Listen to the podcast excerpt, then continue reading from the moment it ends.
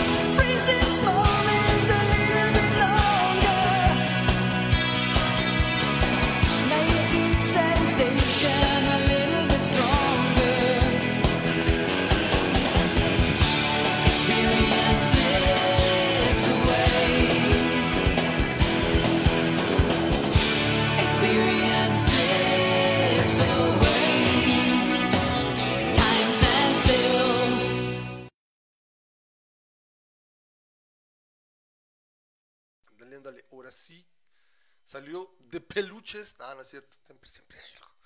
Bueno, ya estamos aquí nuevamente en Masa Crítica, el programa donde se habla de todo y de nada y, no hay opiniones expertas por parte de los locutores. Bueno, Memo un poquito más, pero no de un servidor. Sí, este, bueno, Memo, aquí está conmigo. Memo Más, más, más de los invitados que de los locutores. Así los debería ser. no sabemos nada. Aunque a veces a mí me ganan los ramas y ando interrumpiendo invitados y, y, ya sabes que se, me suben los ramas a la cabeza, entonces de ser menos yo, pero bueno, después de más de 40 años ya está un poquito difícil, pero aquí estamos tratando de darle un poco de, de ¿cómo dirían?, de sosiego y alegría a las masas del Internet, en este rinconcito apartado del ciberespacio, donde nadie más se junta más que los, como dirían, los eh, masoquistas, que nada más quieren estar viendo a ver, a ver qué pasó, qué pasó la semana, desde la óptica de, de, quien realmente no puede dar más allá de una opinión de personal. Pero bueno, esperamos que se la pasen bien, como siempre. Memo, pues ¿cómo ha estado tu día, tu semana? Esperamos que esté, ¿cómo te encuentras? Yo aquí cascabeleando, ¿tú qué tal?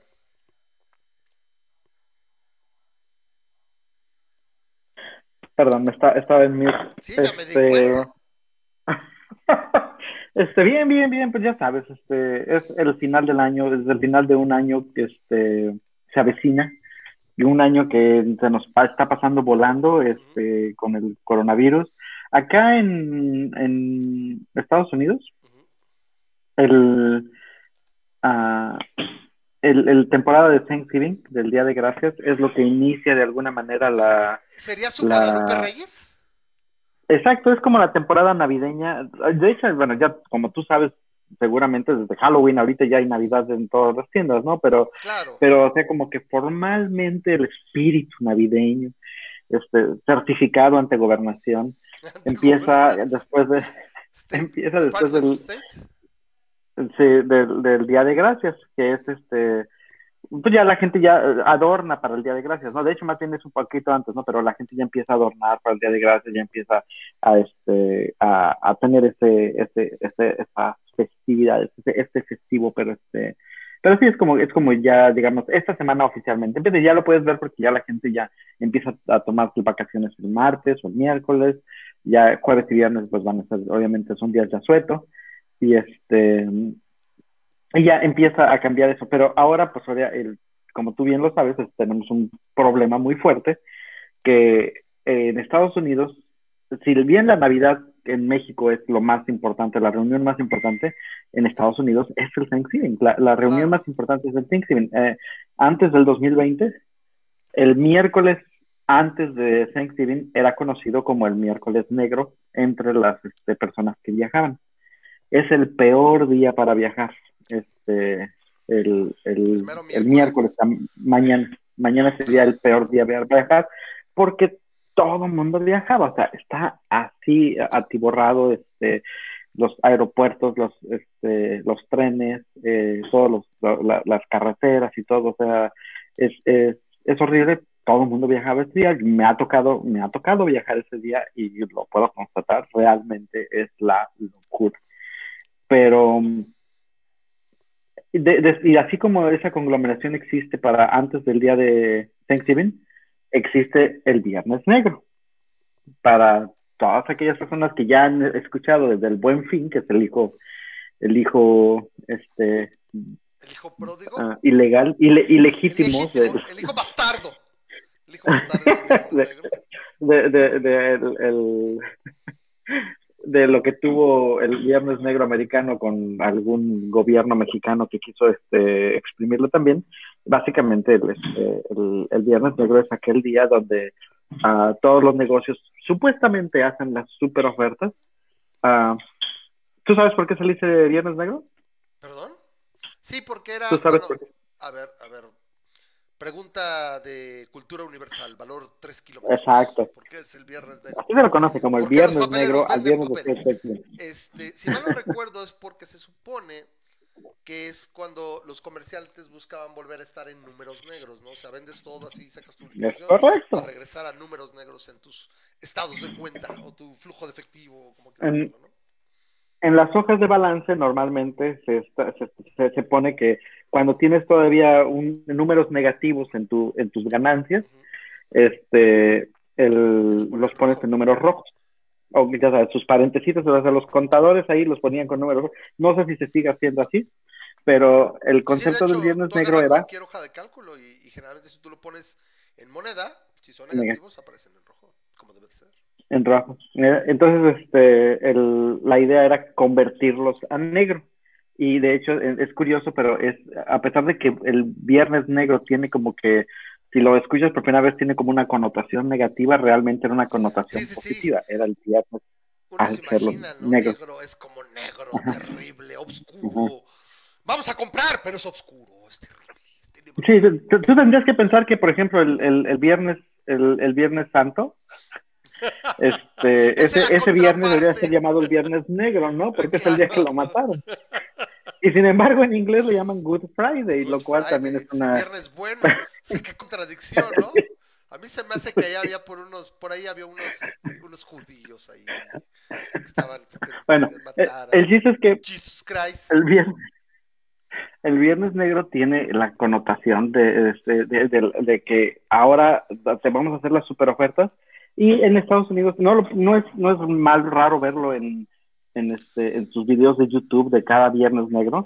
Es como son unas conglomeraciones este, enormes para, para entrar en las, este, en las tiendas, porque abrían a las 5 de la mañana. Ya últimamente he rebajado con el, con el internet, ¿no? Pero en, en general, o sea, estamos, déjame te digo, yo mi primer negro, viernes negro lo viví en el 2000.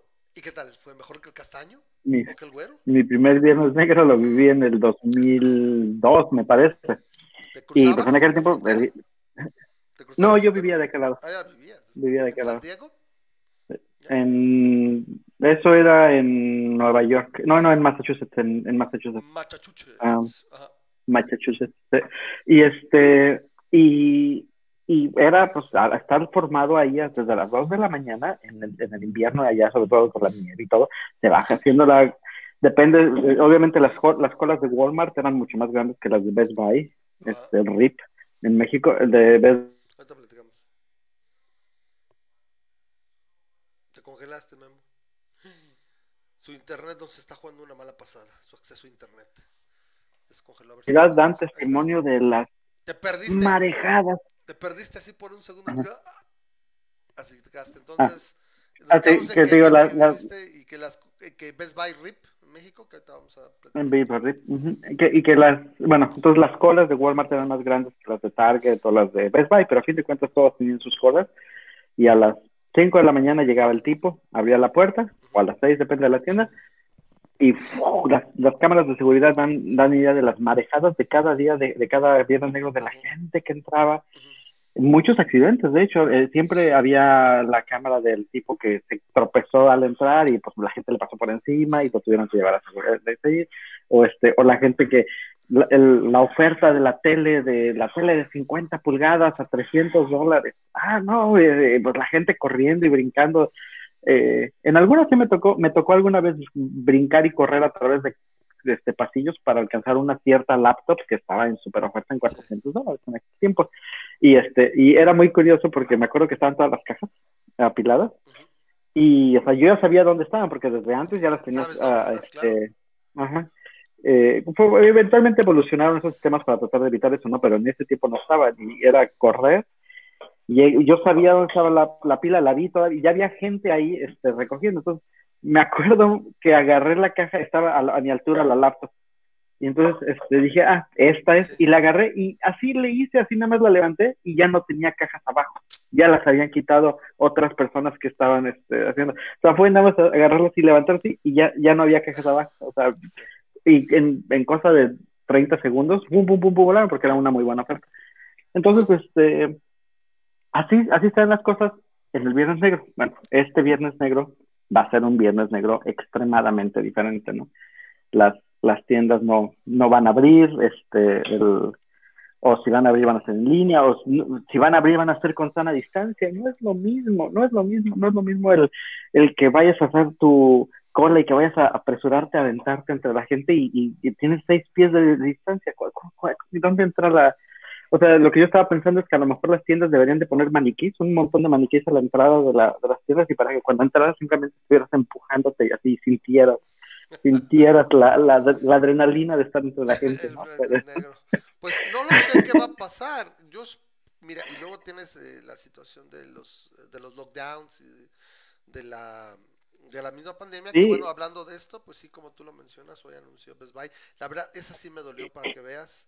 Eh, mucha gente nos decía, no, pues es que se lo comió Amazon, el comercio en línea y, y no se adaptó la, la pandemia. Supongo que lo aceleró. Yo creo que sí tiene que ver de todo, porque, bueno, en México no había pasado. Por ejemplo, Sears en Estados Unidos está quebrado, cerrando tiendas desde hace mucho tiempo, JCPenney también, Toys R Us hace rato que dejó de existir, y no dijimos, ah, fue el malvado gobierno mexicano. Sí es un hecho que no ayudó para muchas cosas y, la economía se fue a pique, ¿no? Entonces supongo que es un poco de todo. A mí sí me va a doler porque pues, creo que todavía en México teníamos o tenemos esa idea de ir y, y hacer el browsing entre las tiendas, ¿no? Que te enseñen las cosas. Me gustaba, la verdad a mí siempre me gustó la disposición de las tiendas de Best Buy, o sea, dedicado a pura tecnología. Eh, ¿Y, qué fue lo que pasó con el Best Buy? ¿Por qué, por qué decidieron Básicamente dicen que está muy duro y que ya no pueden soportar el modelo de negocios y que tienen que cerrar. Este, que, que ya no es negocio, que no venden y, pues está fruta, ¿no? Eh, entonces ese es el punto que pues, dicen, están, están argumentando, ¿no? Y dice, ya, bueno. es que si estuviera tan mal, pues también cerraría en Estados Unidos. Parece que allá todavía es relativamente viable su modelo, pero te digo, o sea, Kmart, eh, GCPenney, Toys R Us, Sears, o sea, son muchas las tiendas en Estados Unidos que o se han declarado en bancarrota o han estado cerrando. Los malls ya en muchas partes de Estados Unidos ya no existen como tal. Han desaparecido y han cerrado. Y no fue por el hecho mismo de la pandemia. Si acaso incluso durante la pandemia se han acelerado, pero allá me gusta pensar que Estados Unidos tiene unos entre 3 a 5 años por lo menos de adelanto. O sea, lo que veías en Estados Unidos lo ibas a ver reflejado aquí. Aquí la pandemia lo aceleró, pero nosotros todavía no éramos hasta el año pasado un país que comprara online. La verdad. Prueba de ello, por ejemplo, es muchas tiendas como Liverpool a estas fechas, o sea, después incluso la pandemia, las broncas que tienen que empezar vendiendo, no tienen todo su inventario en línea. ¿Sí? O sea, deberían tenerlo. O sea, sí, mismo Best Buy le fallan algunas cositas, pero es de los que mejor lo hacían. Yo me pregunto ¿por qué eh, no seguías vendiendo en línea, no? Si el problema es ese, pero parece que se van todos completitos. O sea, desaparece bestbuy.com.mx y eso está duro. ¿Por qué? Porque como todo es una opción, es una opción menos. Y pues la gente decía, no, que Best Buy, una cochinada, que no sé qué, que muy caros los precios. Digo, la verdad, yo creo que de unos cuatro años para acá, la verdad, no. Yo encontré muy, muy buenas ofertas, muy buenas opciones. Sí tienen las, las promociones más rebuscadas, porque daban estos los, los puntos, las ventas azules y que te daban 100 pesos en cupones o 200 pesos y los acumulabas y tenías que juntar una cierta cantidad. Era medio cagado, pero la verdad, si sabías hacer uso de las promociones, la verdad tenían muy buenas cosas. Tenían muy buenos, para mí, por ejemplo, cuando llegó Best Buy fueron los primeros que empezaron a traer, por ejemplo, teatros en casa o, o receptores de teatro en casa solos que no existían. Te vendían el pinche teatro en casa Sony Pitero ahí, como el que te venden en Electra, y me parece que Best Buy fueron los primeros que empezaron a traer realmente los Yamaha, los Onkyo, o sea, esos no existían aquí. Ahora te los vende Amazon, ¿no? O incluso lo puedes encontrar, este, no sé, en alguna otra parte, pero Best Buy era como que el sitio. Tan, es así que en mi caso, mis dos receptores que he tenido los últimos 10 años, bueno, el último el del año pasado compré, los compré en Best Buy.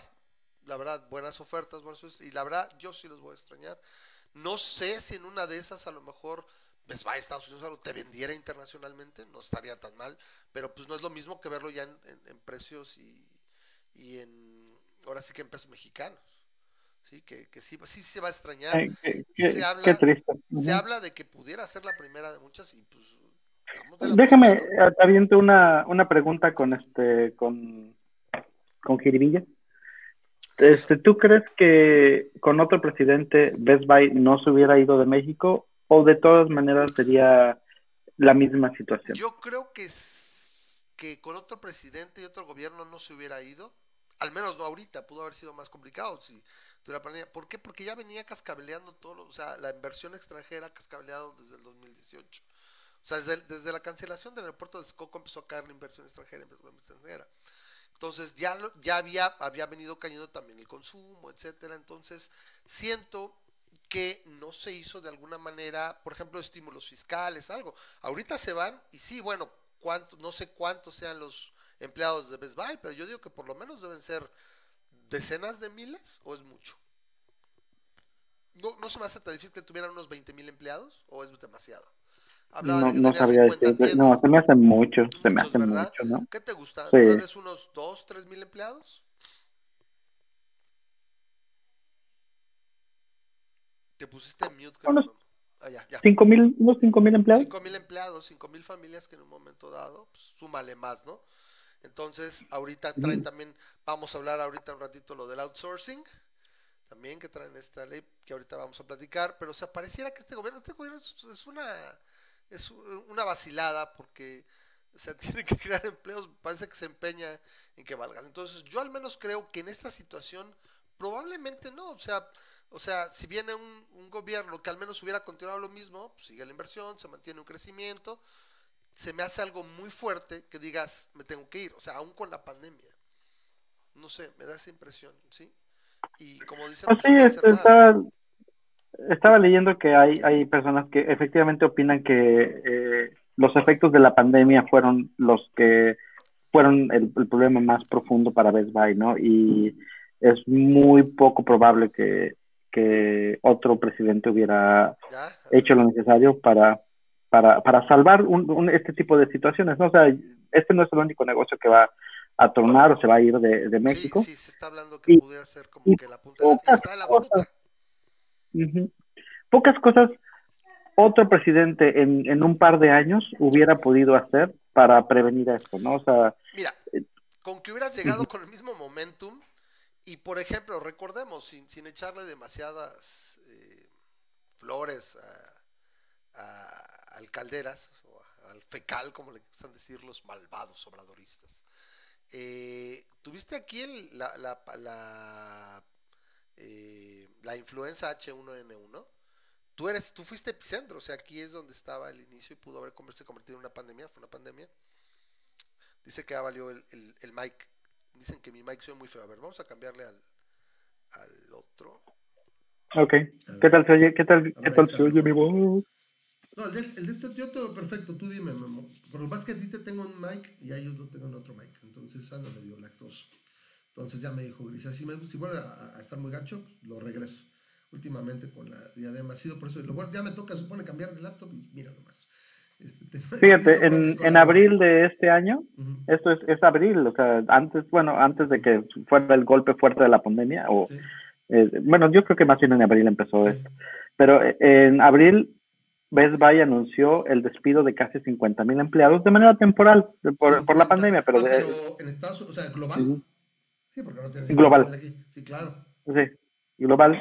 Y reducción de hasta 50% de salarios para los trabajadores que alcanzó a conservar. Pero es porque sus tiendas cerraron desde marzo. Sí, entonces, este, de, todas maneras, el, el eh, Best Buy no, no tiene la, la el modelo de negocios de alguna manera de, por ejemplo, de Cinépolis, ¿no? Que hemos hablado de que Cinépolis cómo, cómo aguantó la pandemia de una manera impresionante, pero de, alguna manera su modelo lo permitía. Que el Cinépolis que tengo aquí cerca parece que ya cerró. Es otra de las salas. Que eso es horrible.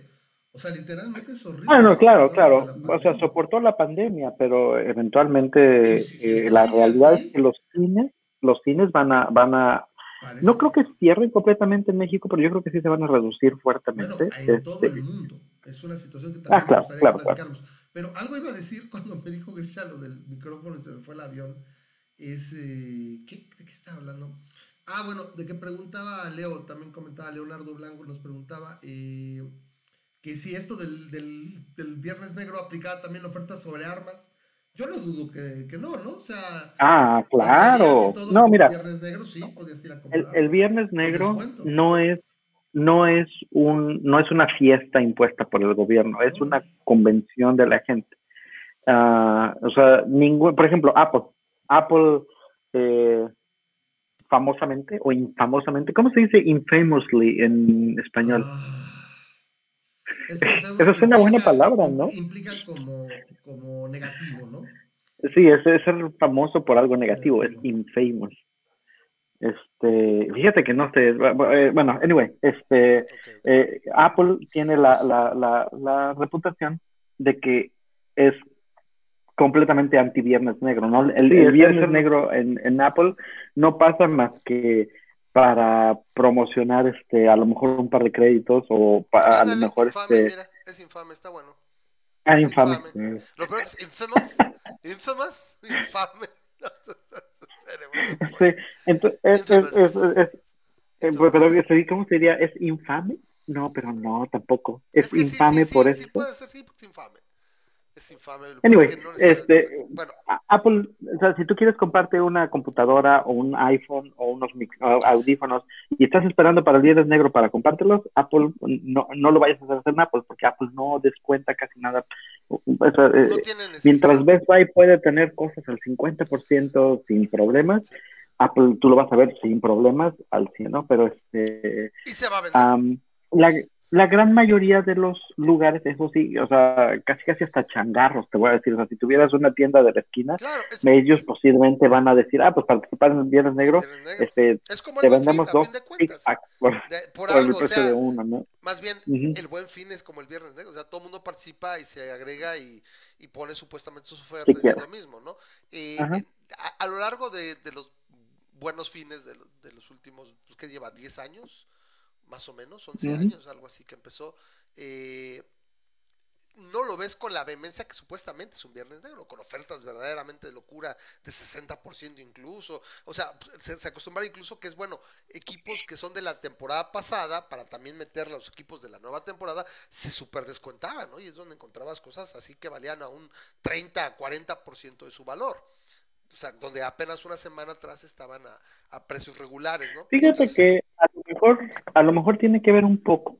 Eh, a, lo mejor voy a decir una burrada, porque la verdad es que, pues, obviamente yo no tenía ni idea de negocios hace 50 años, ni, hace 20, ni, nada.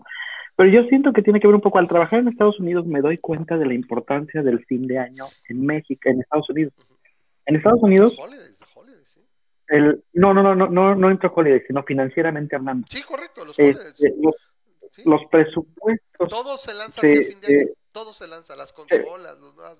Eh, Ajá, pero no, a lo que me refiero es que tú como compañía, tú como compañía es muy importante tu cierre este, fiscal. Es, es, es, extremadamente importante tu cierre fiscal. y, y, todos tus objetivos, todos tus proyectos, por ejemplo, yo que trabajo en el área de IT, a lo mejor te pasa algo a ti similar, eh, es notorio que tus clientes que tienen presupuesto se lo gastan de montones en diciembre. En diciembre tenemos mucha chamba las, las personas de IT, las personas de consultoría, porque hay compañías que tienen su presupuesto y si no se lo acaban, se, se, queda para el próximo, o sea, se los quitan para el próximo año. No es como que tengas tengas ese presupuesto este adelante, no, si, se te acaba, entonces muchas muchas compañías deciden, ok, tengo estos proyectos todavía por hacer y todavía no los tengo, y tengo el presupuesto, gástatelo ahorita, aunque todavía no estemos listos o lo que sea, no se hace, gástatelo ahorita. Y, y siento que hay, de ahí tiene que ver el hecho de que el Viernes Negro sea en noviembre y precisamente porque, porque es la idea de, de cerrar fiscalmente, de que para diciembre 31 ya lo viejo es del año pasado ya se quedó y empiezas una, arrancas, a fin de cuentas arrancas esa temporada de gastos, o sea, de gastos, donde la gente tiene ya cuenta con el bono de Navidad o cosas así y demás, y, y, pues empieza a comprar regalos, etcétera, etcétera. y empiezas de cero, ¿no? Tus bonos y todo está calculado en base a eso. Y, yo siento que en México, al menos en la experiencia que he tenido, no sé, te digo, a lo mejor estoy diciendo una burrada, pero en México yo siento que ese, ese de año a año no es tan importante, no es tan importante como lo tienen acá en Estados Unidos. Entonces yo siento que por eso en México no existía el concepto de, de, o no existe el concepto de Viernes Negro en México, o sea, ah, en Viernes Negro, pues sí, o sea, viene la temporada de Sembrina, pero ah, quieres aprovecharla para venderla, no porque, no porque tengas que cerrar un ciclo de financiero, ¿no? Entonces, eh, eh, y también fue notorio el hecho de que, eso sí, si el Viernes Negro en Estados Unidos llevaba medio siglo funcionando y siempre era una buena época para estar vendiendo y la gente ya lo, lo, lo ubicaba, pues el buen fin en México lo único que quiso hacer es capitalizar bajo esta idea. Y, mira, a mí yo siempre se los he dicho, si quieres copiar a alguien, copia a los gringos. O sea, copia, o sea, si vas a hacer relojes, cópialo a los suizos. Si vas a hacer chocolate, cópiale a los, no sé, a los franceses. Eh, si vas a, cocinar, ta cocina también francés. O sea, no le copies a los socialistas, ¿no? Entonces, si vas a, si va a hacer ventas, va a ser mercado, pues copia a los gringos, ¿no? Entonces, yo creo que está bien.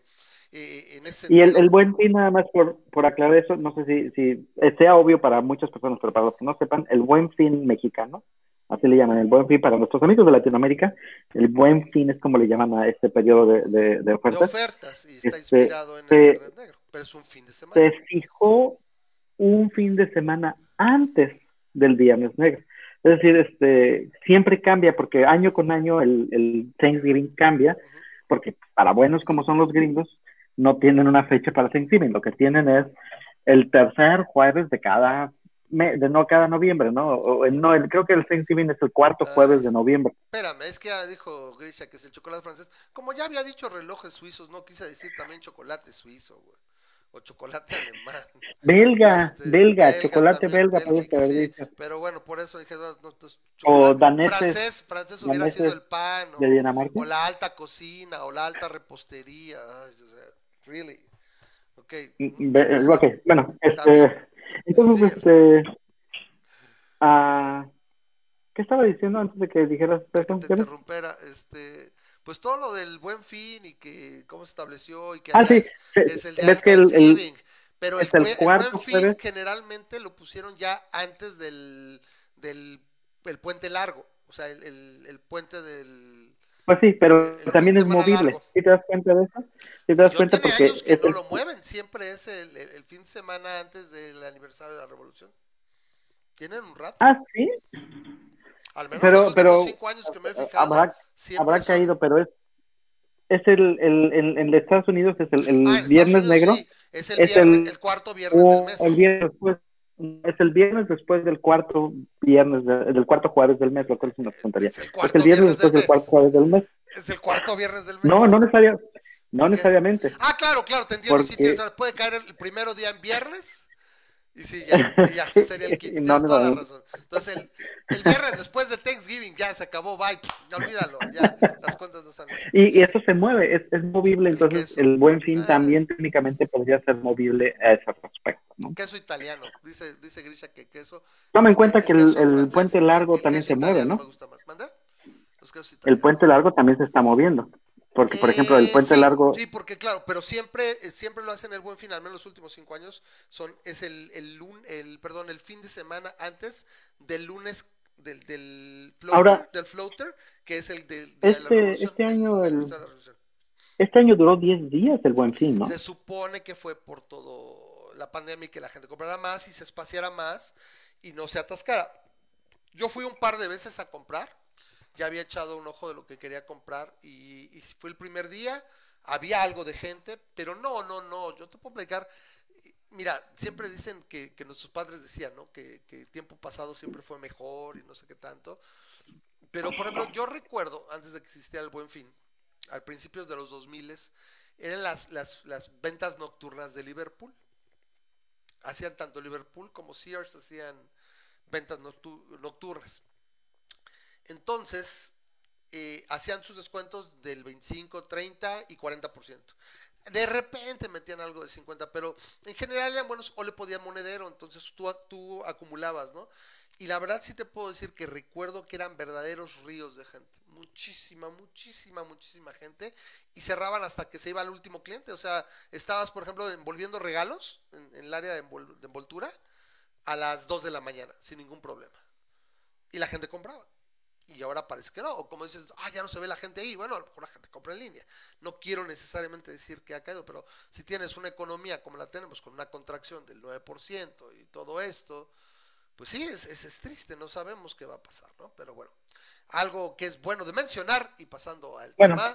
El, el, el, punto es, ah, perdón, ah, es que lo que quería decir de, de todo eso era que este, estas épocas en Estados Unidos son épocas de mucha conglomeración, tanto el jueves por el Thanksgiving como el viernes por el Black Friday.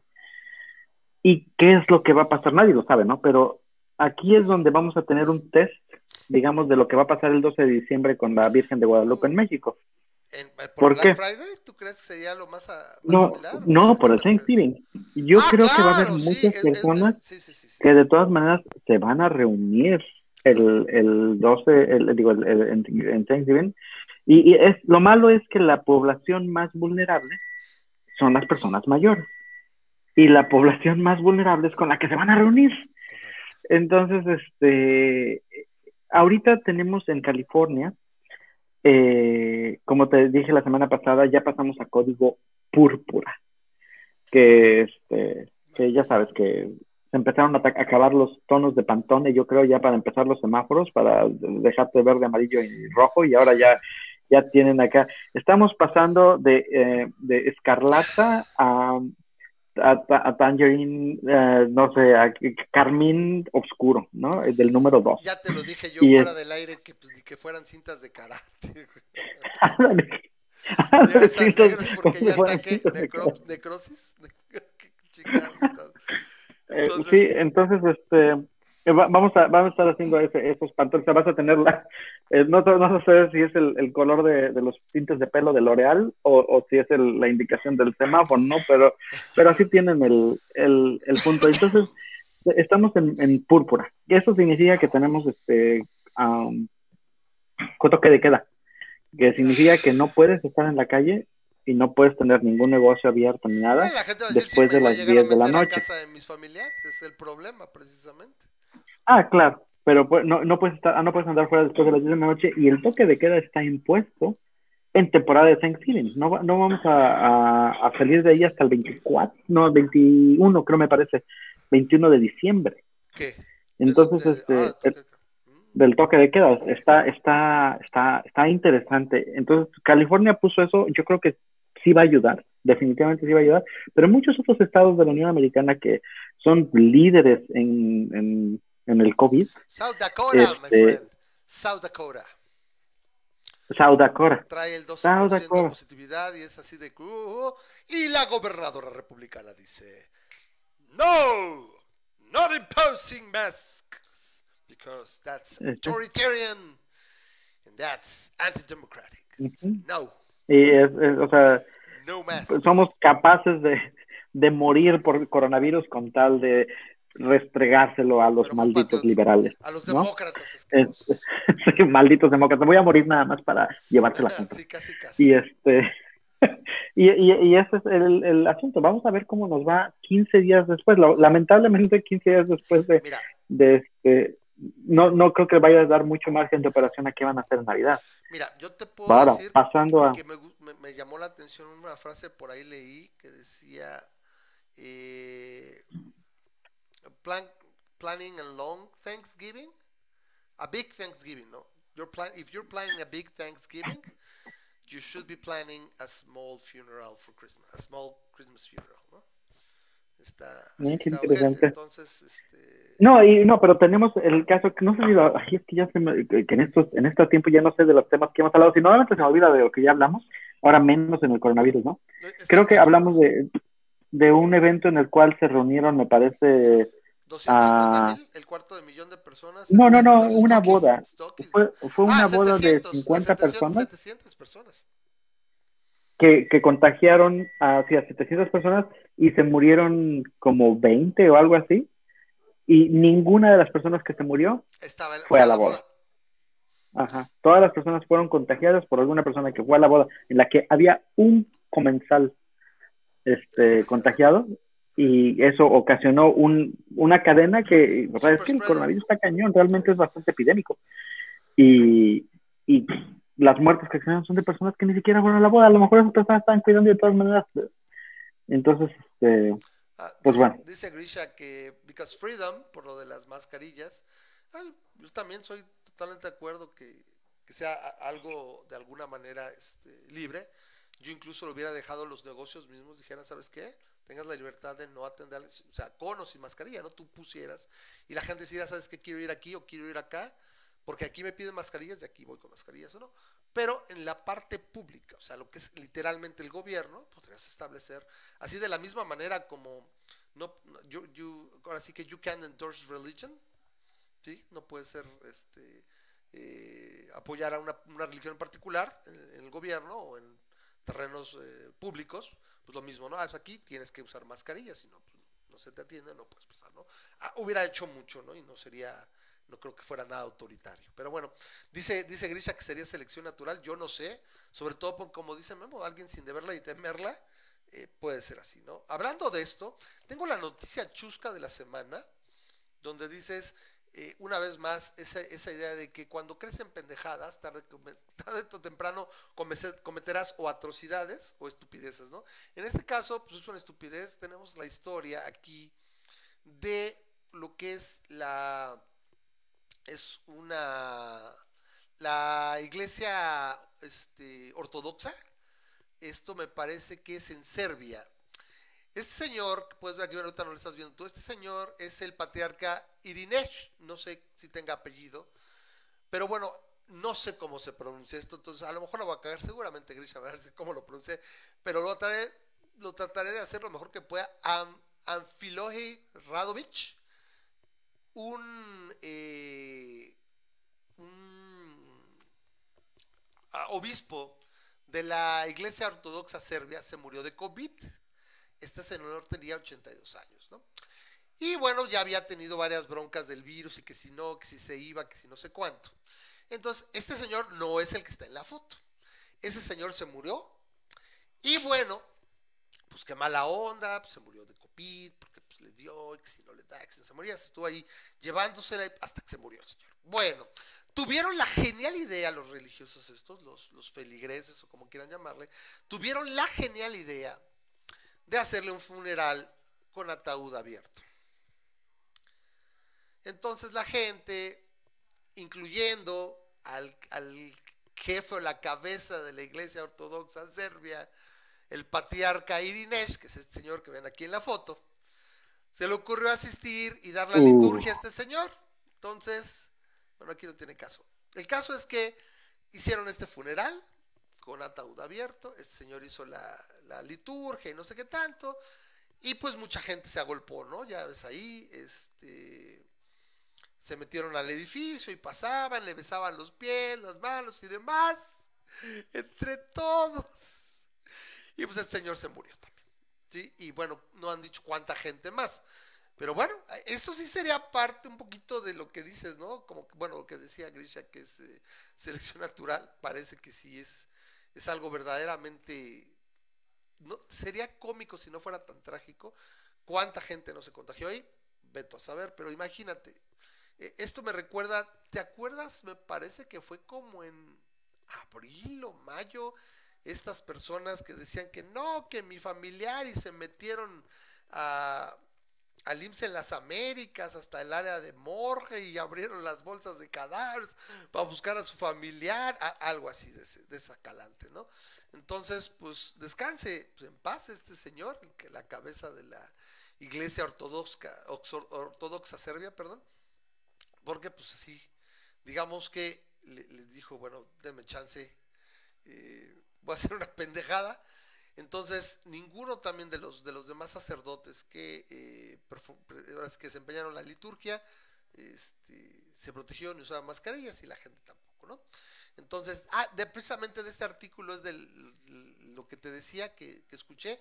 Esto parece que es un como un mensaje de un en un billboard en Mississippi que decía después de planear grandes eh, grandes cenas de Día de Gracias eh, puedes planear pequeños funerales de Navidad. O sea, after planning big Thanksgiving dinners, eh, plan small plan small Christmas funerals. funerals. Entonces, pues ahí está, de la fruta. Entonces, esa es la, la, historia chusca, ¿no? Ok, ya me, ya me dijo cómo, entonces se vio de pronunciar. A ver, lo voy a volver a poner, porque ya me lo puso aquí, Grisha.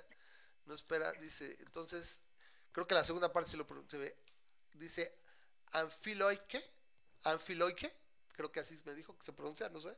Anfiloike Gadovich, así se llamaría el, el que se murió primero y luego este es el patriarca Irinesh, el que se murió después. Entonces, esa es la, la, noticia chusca de la semana relacionada con el COVID. La otra que no es tan chusca es que tenemos 103 mil muertos, o sea, llegamos a 100 mil y seguimos, se habla de 129 mil. Si se siguen todos los protocolos, o sea, ya no es que lo pares, o sea, la gente se va a morir, o sea, es, es feo cómo funciona el modelo estadístico aquí en México. Y fuimos ding, ding, ding, no sé si cómo, cómo debería de, ponerlo esto, eh, hablando también de la, de la pandemia aquí en México, así de... fuimos, eh, nombrados el país, de acuerdo a, un, a una métrica de Bloomberg, el peor país para vivir mientras está la pandemia, literalmente. O sea, estamos abajo de Argentina, güey.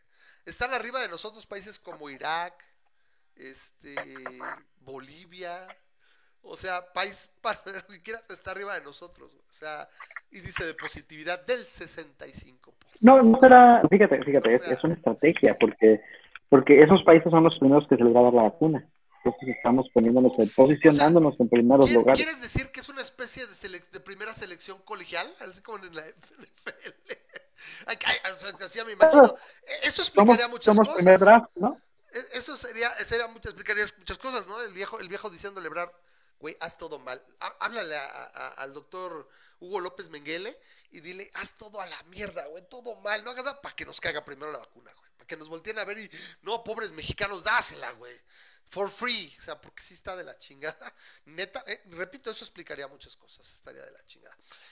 Dos cosas que han dicho eh, recientemente ha sido que, primero que les va a dar este, insumos a las personas que, este, que, que tengan muertos, ¿no? O sea, me parece que les va a dar 11 mil pesos, una cosa así por este. No lo sé. Por, Relacionado. Por cada persona que se te muera. Ajá. ¿Qué? y, la otra, por cada persona que se te muere en tu casa, te va a dar creo que 11 mil pesos. Una, una cosa así, pues. Eso es hasta parece insultante, güey es hasta insultante, no me chingues. O sea, sí, güey, mi familiar se paga con 11 mil pesos. Qué pinche jodida ese pedo. Entonces... Y, este, y la otra es que eh, eh, supuestamente la vacuna la, están manejando aquí en México, va a ser gratis, disponible a todo el mundo. Lo cual es una cosa interesante porque ves que los, las pruebas, eh, si ahorita tú intentas hacerte una prueba ahorita de COVID, este, estamos hablando de que vas a gastar entre 1.500 y 3.000 pesos, ¿no? El, no estoy seguro si haya una manera eficiente de hacer una prueba. Perdón, la de, porque la PCR es de anticuerpos. Porque es la cara, ¿no? 3.000 pesos. Eh, bueno, a fin de cuentas, no sé, no, desconozco en México, porque obviamente no lo había en México, pero desconozco en México qué tan ah, fácil es hacer una prueba gratuita al sector salud eh, creo que tienes que llevar básicamente síntomas y tienes que básicamente estar casi seguro de que tienes coronavirus, nada más para que te lo confirmen.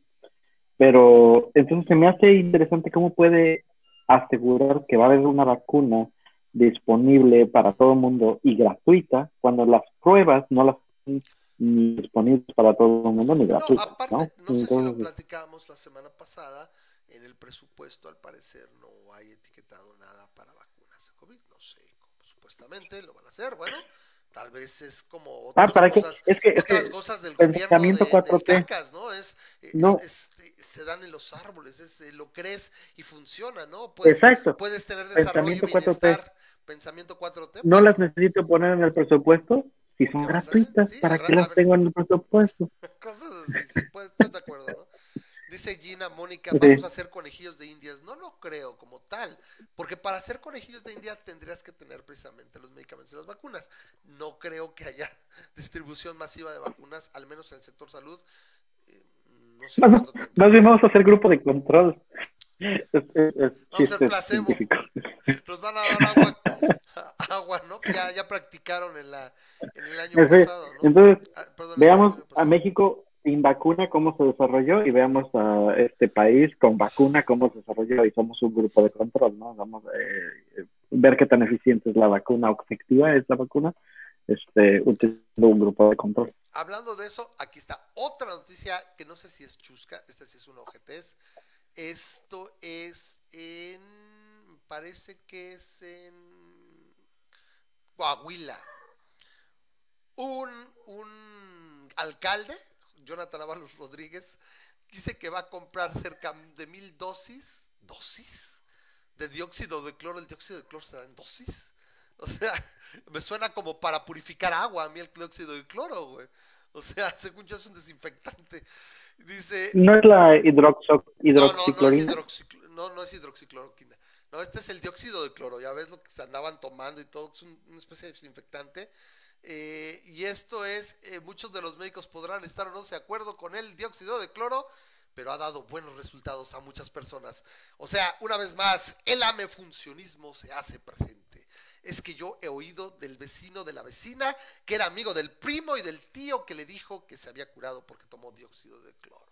Entonces dice, me he reunido con algunos médicos y ha dado muy buenos resultados. ¿Dónde se reunieron? Donde haya dos o tres reunidos en mi nombre, el dióxido de cloro se hace presente. Entonces, algunos me van a creer, otros no lo van a creer. Eh, señor alcalde, eh, esto no es de creerse. O sea, si hubiera evidencia, no es que yo le crea. Oiga, la verdad, ¿sabe? Yo creo, creo firmemente que los trasplantes de corazón funcionan. Yo, yo lo sé, yo lo creo firmemente, me han dicho por ahí, ¿no? Entonces, es una alternativa muy buena, dice, y me atrevo a decir que lo vamos a implementar aquí. porque chingados usan palabras bombantes a decir, pues lo voy a distribuir ahí, aquí, a ver cuánta gente le funciona, en lugar de, no, es que lo vamos a implementar, porque dijo, y he decidido comprar alrededor de mil dosis. O sea, mil dosis para la gente. Entonces, bueno, véanlo de esta manera. Lo más probable es que si tengas COVID, ya no te mueras de COVID, sino de un envenenamiento por dióxido de cloro, muy probablemente, ¿no? Eh, a lo mejor lo van a aplicar como, como, como homeopatía y tal vez como homeopatía no les haga tanto daño, porque será, ya sabes, a una, una, dilución 50C o 100C, pues no creo que haya mucho problema, porque pues, básicamente estaría Entonces, este alcalde de Coahuila que dijo, esto es apenas del día de hoy, creo que salió el día de hoy, salió el día de ayer, que es el alcalde de Coahuila va a dar mil dosis de dióxido de cloro ya lo saben, de repente tenemos los políticos, como que este, es que estos últimos cuatro o cinco años, como decíamos en otros programas, esto es idiocracia, es, ya no es una democracia, es la idiocracia. Entre más pendejo, más fácil puede llegar a un puesto de poder. Dice, eh, nos dice Gina que lo del agua, ¿no? Que si, el encargado de distribuir la vacuna sería Duarte. Mira, Aquí se oye muy gacho, pero hasta Duarte guardaba las formas. Ahí están los, los niños y las personas que quieren tratamientos contra el cáncer. Y pues ni agua ya les da, ¿no? Ni placebo. Si quieres verlo así, ¿no? Pero bueno, esas, esas son las cosas. Traigo una, traigo, traigo una memada, interesante. De este, ¿Tenemos tiempo ahorita? Ah, sí, pues estamos. Eh, eh, digo, es el programa donde no hay mucho, bueno, hay varios temas, pero no hay ninguno que domine así en general, entonces estamos pasando un rato aquí agradable con el público, gracias, este, eh, nos encanta que nos regalen comentarios, ahí dice Eugenia Salazar, es un idiota este pendejo, sí, yo lo, certifico también, si, si, hubiera, si hubiera así el, el título de los idiotas semanales, seguramente estaría ahí peleando por el título este alcalde de Coahuila, del, del, municipio de Francisco y Madero en Coahuila. Entonces, a ver, dice sí, antes de pasar y comentar un poquito del, de los avances de la elección en Estados Unidos. ah, claro, también tenemos que comentar eso. Pero, deja, ¿tienes Twitter? Tengo el Twitter abierto, ¿quieres a eso te refieres? si lo tengo abierto? Ok, a ver. Porque es para mandarte la, para mandarte la liga por ahí. A ver, ¿qué nos va a este, regalar memo? En lo del monolito, por favor, no sea lo del monolito. Ah, sí, eso era. ¿Es eso? ¡Wow! You see, your our minds are connected. Dijo cuando Twitter pues ya me ahí empezó. Tienes. A ver, mándame. pues Para aquellas personas que no. Sí, estoy, tratando de conectarme porque este lo tengo aquí en el teléfono, pero el, el no está funcionando el copy-paste eh, en línea. A ver, aquí lo tengo ya. Monolito el misterioso descubrimiento en el desierto. Entonces, a ver, aquí lo podemos poner. Tengo... Hay, este hay unos videos de William Pitts, se llama William Pitts, el que lo, el que lo subió.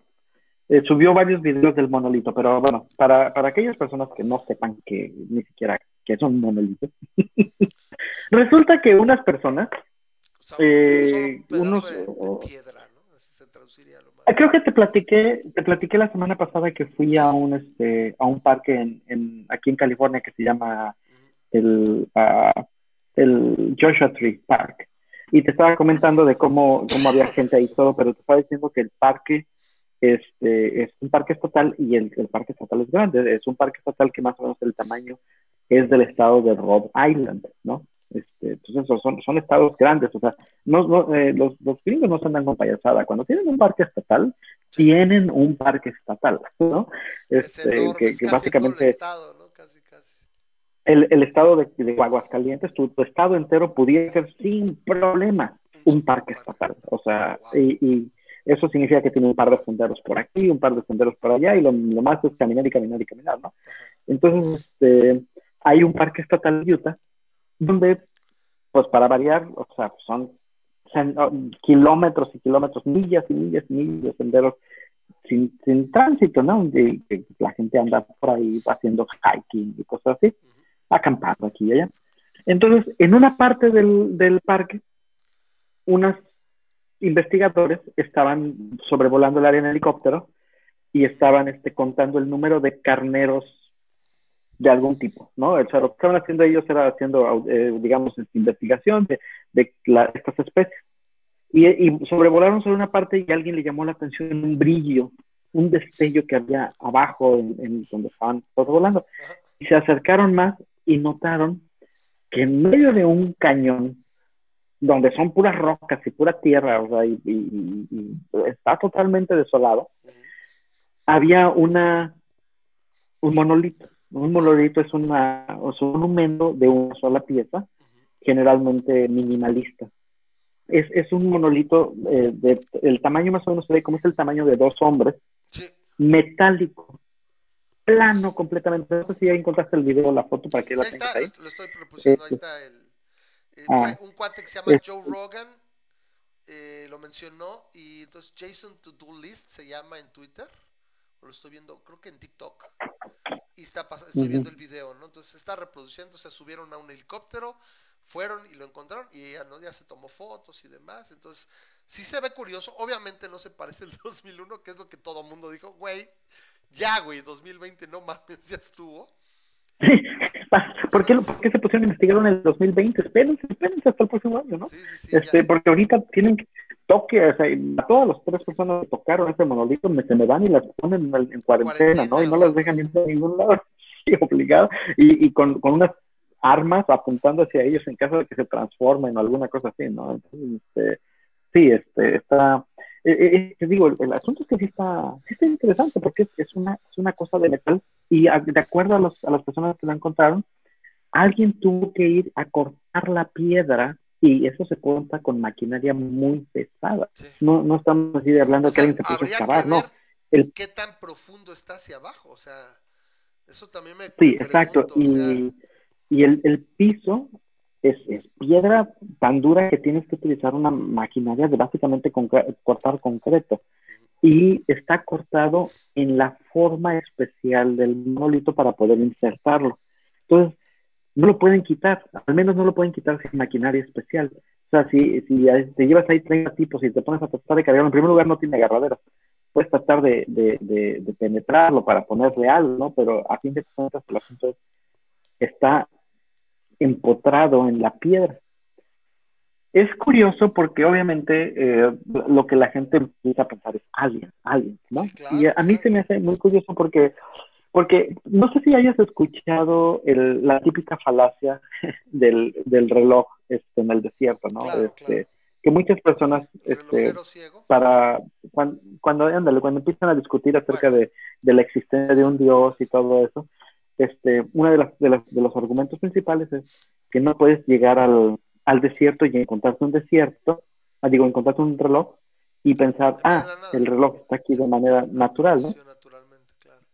Y ah, sin embargo, mencionan que este, o sea, porque, porque es obvio que el reloj es, es, algo diseñado y no creado, porque bueno, tienes un punto de comparación en donde lo encontraste. Exacto, en, de lo que está a su alrededor. Ajá. Y, ese mismo argumento lo utilizan para decir que, por ejemplo, árboles, eh, los árboles son creados porque es obvio que están diseñados, no puedes esperar que salgan de la nada, o los humanos son diseñados, no puedes esperar que salgan de la nada. Pero sin embargo es, es interesante como este, este, este, este, evento de alguna manera le da el twist y dices, a ver, fuiste al medio del desierto, básicamente al medio de un, de un cañón, y te encontraste un, un, monolito, y gracias a que tienes el, punto de comparación, puedes afirmar sin lugar a dudas que el monolito no lo creó Dios, ¿no? El monolito está, alguien fue y lo puso ahí. Mientras que el cañón es obvio que es un evento natural, ¿no? ahí tienes la, la, la comparación súper fuerte. Va a ser, va a ser interesante si, alguien, si los uh, científicos se interesan en él, pues primero pues ver, parece una especie de aluminio, si me preguntas, ¿no? Creo, sí, me, me parece que, lo, están, lo están manejando más como una obra de arte, ¿no? O sea, porque ni siquiera los científicos... este, ¿no? Mm, eh, es una, lo, lo primero que dijo el... Un prisma. El profesor, perdón, es que tengo un poquito de delay lo primero que dijo el departamento de, este, de, los parques en, Utah es que es y no autorizado el poner monumentos sin, sin, este, sin debido permiso, ¿no? Entonces este, es ilegal ese, ese monumento y lo, lo, piensan quitar. Lo primero que intentaron hacer fue, no sé si sepas, pero fue esconder su ubicación. El, el, el punto era que este, no querían que nadie supiera porque si la gente sabe, el camino más cercano de, carretera, o sea, donde que no es no pavimentada, el, el, camino de carretera pavimentada está, me parece, a una hora y media del el lugar. O sea, te tienes que salir de la carretera. No, te tienes que salir de la carretera y manejar por caminos de, carretera, de terracería por una hora y media. Ah, no, sí está. Y de ahí, entonces todavía tienes que hacer una pequeña caminata hacia donde está el lugar. Y entonces este, dices, ahí, o sea, la gente que va a viajar allá, porque va a haber gente que va a, obviamente usuarios de Twitter, esto salió, salió y como cuatro horas después ya había usuarios en, Twitter y en, Internet que ya habían encontrado en Google Maps el monolito, porque se pusieron a investigar todo el mapa y te digo que este es un estado, es un parque grandísimo, se pusieron a investigar en Google Maps hasta que encontraron, ahí está una sombra que parece ser rara y ya haciendo investigación en diferentes este, sitios de mapa, vieron que efectivamente está el monolito. El mapa más antiguo que lo muestra, este, o la foto de aérea que más antiguo que la muestra es de hace cinco años. Significa que la cosa ha estado cinco años ahí sin que nadie la descubra. Obviamente está escondida en un lugar remoto. La pregunta es, ¿qué diablos hace ahí? ¿Quién la puso? ¿Por qué la puso? Eh, eh, a lo mejor es es un evento, es un, es un, eh, es, un enunciado que alguien quiere hacer, alguien la puso hace 20 años y dijo a ver cuándo la encuentran, alguien la utiliza para hacer rituales astronómicos, sabe, ¿no? Pero, lo primero este, probablemente es hacer algunas pruebas, ¿no? Por ejemplo, qué tan vieja es, qué tipo de material, pareciera, repito, como una especie de aluminio, este, cómo parece que fue hecha, qué tan profundo está, o sea, literalmente no sé cómo puedas saber sin sacarla, porque también no sé, repito, si fuera una especie de obra de arte, o sea, tiene un sentido. Entonces, de que está cabrón, está cabrón, o sea, no es el año, o sea, yo creo que si, si salimos de, esto y, y, de repente en 20 años, 30 años, hablamos con nuestros nietos y dirías, no, no, no, es que... El 2020. Deja que te platique el 2020. Sí, este, uh, es, es, interesante porque los niños se adaptan rápidamente. Cualquier cosa, persona que tenga este, niños, sabe cómo lo están viviendo sus niños, ¿no? Y yo creo que los que más lo pueden estar sufriendo son los adolescentes adultos, eh, adolescentes y adultos jóvenes, ¿no? los, los, adolescentes más, digamos que más de arriba de 16 años y menos de 22, menos de 23, yo siento que ese, desde mi percepción, percepción ese es el, el área que, más le está pegando esto, ¿no? Porque los, los adultos ya más grandes, este, pues, hemos vivido muchas otras cosas y sí podemos podemos tener el lujo de decir ah sí nosotros vivíamos en una temporada en la que pasaban este tipo de cosas y ahora nos está tocando vivir esta y whatever o sea no no no no es en, gran perspectiva pues es un mal año dos malos años cinco malos años pero eh. Y los niños es están siendo seis malos años esperemos que no más sean esos seis o, que los que no fueran tan malos pero bueno. los los niños uh, uh, y niñas, uh, los niños y los niños, el, el, conforme van creciendo se van adaptando, se van adaptando y van diciendo, este, ah, pues así, así, y ya, y se acaba el asunto, ¿no? Este, es, es muy padre y pues a, a, veces triste si lo ves así, pero lo ves eh, cómo, cómo su capacidad de adaptar, su capacidad de normalizar una situación que de otra manera podría ser muy triste, pues es impresionante, ¿no? Y es, pues así es. Entonces, yo siento que, pues estamos aquí en, en, encerrados, aquí seguimos encerrados, ¿no? Y, y bueno, pues nos vivimos así, ¿no? ¿Qué van a hacer? Y, y que no se van a poner a... lo siento mal por, más, más por aquellos niños que sí tienen un problema, sobre todo, por ejemplo, si son autistas o si son, este, si tienen este, eh, ese tipo de resistencia al cambio eh, que, que los puede estar afectando muy fuertemente. Pero fuera de eso, la gran mayoría de los niños eh, o de la infancia este, tienen, no tienen este, Nos dicen por acá, yo, le iba a comentar también un ratito, pero bueno, ya salió. Este, pero antes de esto que me comentan, eh, dice Gina que es una antena de Telcel o la entrada a, bueno, a Umbrella, que sería más bien al, al Hive, ¿no? Al Hive es la 5G. Es la 6G. La 6G. No, 6G, porque ya son los, los prototipos para. O, dice, o la entrada, la entrada de Hype, ¿no? De Umbrella. ya hay zombies. Bueno, pero está comentando esta parte que sí es cierto, esto de esta mujer, la, la senadora, senadora de Morena? Sí, no, mentira, diputada. Creo que es una senadora, Lucía Trasviña, esta senadora que se hizo famosa, así como, como ¿Te acuerdas de la Roque Señal? Este, este legislador, este Roque, no me acuerdo que se apellidaba Roque, la Roque Señal, cuando nos clavaron el IVA de 6%, eh, y se hizo famosa. Ahora esta, eh, esta mujer fue la que se hizo famosa cuando gritó a favor cabrones el día que extinguieron los fideicomisos, o sea, aparte la vez así de a huevo, pendejos, ¿no? Así. Entonces esta mujer estaba promoviendo una cura, supuestamente, de Jaime Maussan. Entonces estaba promoviendo un evento, ¿no? Según esto, una vacuna, un tratamiento, pero ya lo cancelaron, ¿no? Entonces eh, promovió un foro en el Senado de la República para que se conociera un tratamiento de Jaime Maussan que previene y cura el COVID-19, según él. O sea, es en serio. Cuando estamos, cuando literalmente tienes un ejemplo en vivo donde la ciencia médica a nivel mundial, o sea, se apresuró, se movió desde analizar, desde, desde el momento que se publicó el genoma del virus, de reconocerlo, entender, encontrar un punto, un punto de acceso, en este caso la, la proteína de la espiga, para desarrollar una vacuna y está investigando constantemente y ya tiene algunos tratamientos interesantes que de hecho un derivado de ese tratamiento que se le dio a Trump se, está, se va a probar en esta semana, me parece, más sencillo, pero que para que lo puedan aplicar en Estados Unidos, no sé si en otros países, etcétera.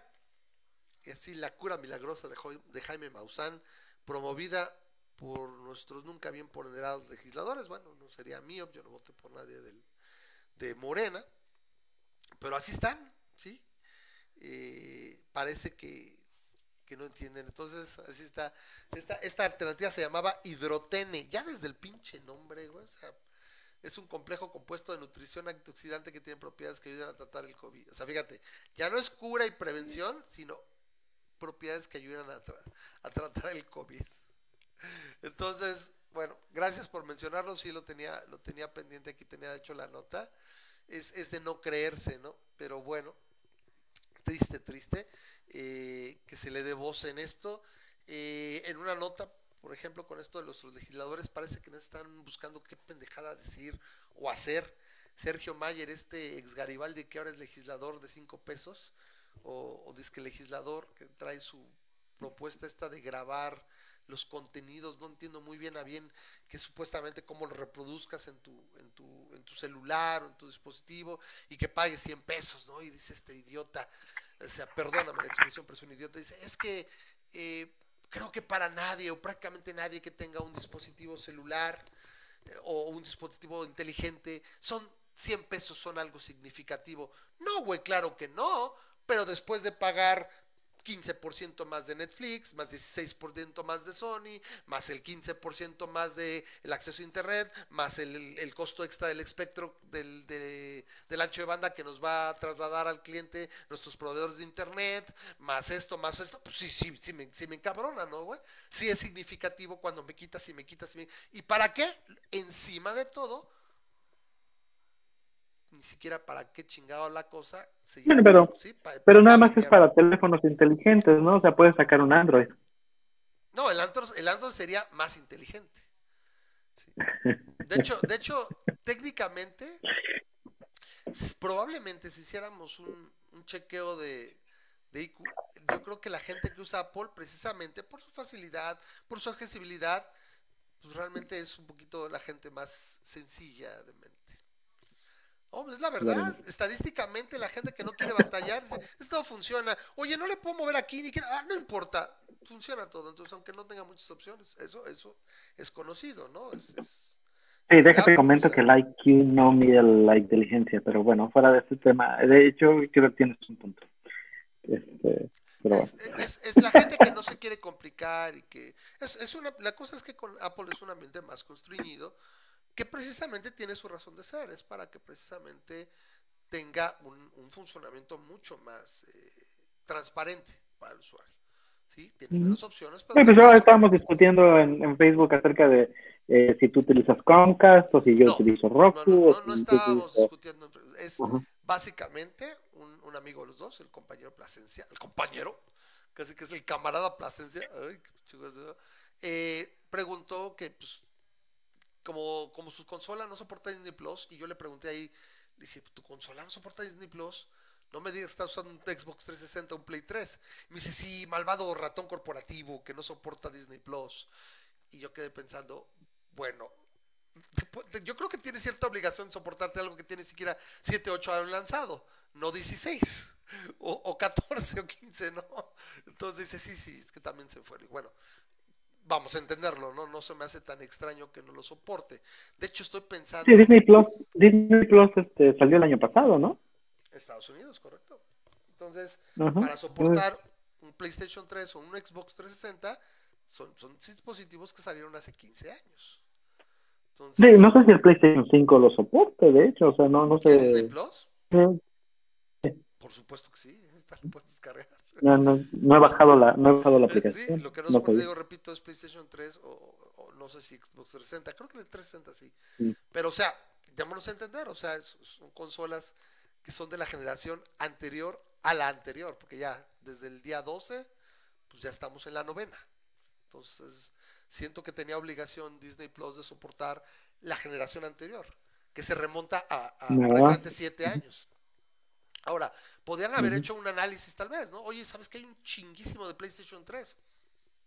Lo mejor que podemos hacer es soportarlo, ¿no? Bueno, eh, eh, el punto es que preguntó que... ¿Qué este, podíamos, qué, recomendábamos para que pudiera, este, porque aparte dice que no tiene un Smart TV. Ya, me estoy preocupando seriamente por el tocayo, este, vamos a hacer una colecta, no es así, hacer un, un, GoFundMe, porque no puede haber en esta gente, como, como, que no tiene una Smart TV. ¿Cómo que no tiene una Smart TV? ¿Qué, qué, Es ingeniero que trabaja en una, en una importante transnacional japonesa. ¿Qué le están pagando? No es posible. No, supongo que me decía. No, pregúntale si, si su TV tiene, si su tele tiene entrada coaxial o tiene entrada Eso, de Oye, este, mira, podemos conseguirte esos switches. ¿Te acuerdas que decía Game TV? Así con antenas. sí me preocupo mucho. convertidor de Sí, bueno, anyway. Y tú recomendaste. Yo sugerí el Apple TV. Correcto, como buen chico Apple. Y justamente luego, luego me dijeron, eres fanboy. No, no, él te dijo, no, pero literalmente te lo dijo. Mira qué pinche chisme estamos aquí armando y toda la gente enterándose. Es, él, eh, tú lo dijiste a riesgo de que me llamen fanboy. Y él en el siguiente comercial te dijo, fanboy, no me gusta. Pues". Entonces, sí, el, tocayo es, es, un poquito más de los míos. O sea, el tipo de ingeniero y de es, es más, más de este lado. Entonces, sí, sí entiendo por qué le desespere. Entonces ahí parece que iba ganando el Roku o el Chromecast. La, cosa es que simplemente te casas con un ambiente. Técnicamente habría tres o dos y medio, o sea, uno sería el ambiente Apple, otro será, sería el ambiente Google, y el otro vendría siendo un poquito Amazon con los Echo Dots y los Echo Stream, no sé qué, y los Fire Stick, no sé qué, que básicamente soporta los protocolos de ambos. ¿Me explico? O sea, como que tiene su propio protocolo, pero a la vez eh. soporta el, AirPlay y soporta el casting de, Google, ¿no? Que por cierto, yo ahorita acabo de, comprar un, display, un, un, Nest Hub. Está, está coquetín. Este es un, es un display parecido a lo que es el Amazon. Ay, no me acuerdo, no me lo sé pues una, una pantalla que, se vende Amazon, pero no había llegado aquí a México. Está coqueto, es, es impermeable, touchscreen, está coqueto. Es como para tenerlo ahí en la cocina o algo así, para que te ayude con las recetas. Pues, pues por ejemplo, si tienes alguna cámara compatible en tu home, puedes, puedes verlo ahí, eh, puedes hacerle streaming como cualquier, un, como un Chromecast cualquiera. Puedes ver Disney Plus, puedes ver Netflix, puedes ver YouTube, reproducir Spotify y un sinfín de aplicaciones. Una pantalla aproximadamente de, de 6 pulgadas muy coqueta, no, no más, como, como 7 pulgadas casi, coquetona. Entonces ahí, se los recomiendo. Estuvo en oferta, que también fue la otra. dice, bueno, ya me decidí, dice el tocayo. Y dices, bueno, ya que pasó el buen fin, porque sí estuvo, estuvieron con descuentos ese tipo de dispositivos, ¿no? Entonces, Memo les recomienda Apple TV, nosotros recomendamos eh, Chromecast y, Google, el, ambiente de Google. Lo único que sí nos recomendaría es lo de el Roku y eso así como que no, no me gusta, se me hace como que es el, el patito feo, no me acaba de agradar. Eh, pero bueno, salió el punto, ¿no? Entonces ahí, los fanboys, no, no creo que seamos fanboys, simplemente te casas a poco, no, Memo, con un ambiente, es difícil, como que el ambiente te atrapa y es difícil eh, moverse. Por ejemplo, ahorita, ¿qué va a pasar con las, no sé, los que ya sepan, bueno, esto es también noticia tecnológica, a partir de junio de 2021, el servicio de fotos de Google el almacenamiento de fotos, porque tiene, tenía dos modos de almacenamiento, te decía. Sí, sí, sí, totalmente de acuerdo. Nos atoró, nos atoró, maldito, asqueroso Google. Si es así, y la verdad es de esas que, no tengo opción, güey. Estoy tan, tan invertido en la forma como están ahí mis fotografías. E, el punto es que tienes dos, tipos, dos formas de almacenar tus fotos. Te dice la misma calidad con la que las tomaste, que generalmente es bastante bien, bastante grande, bastante buena eh, y se almacenan en tu Google Drive, en tu almacenamiento en la nube y cuenta contra tu cuota, ¿no? Que tienes gratuita y si quieres más, pues tendrías que pagarlo.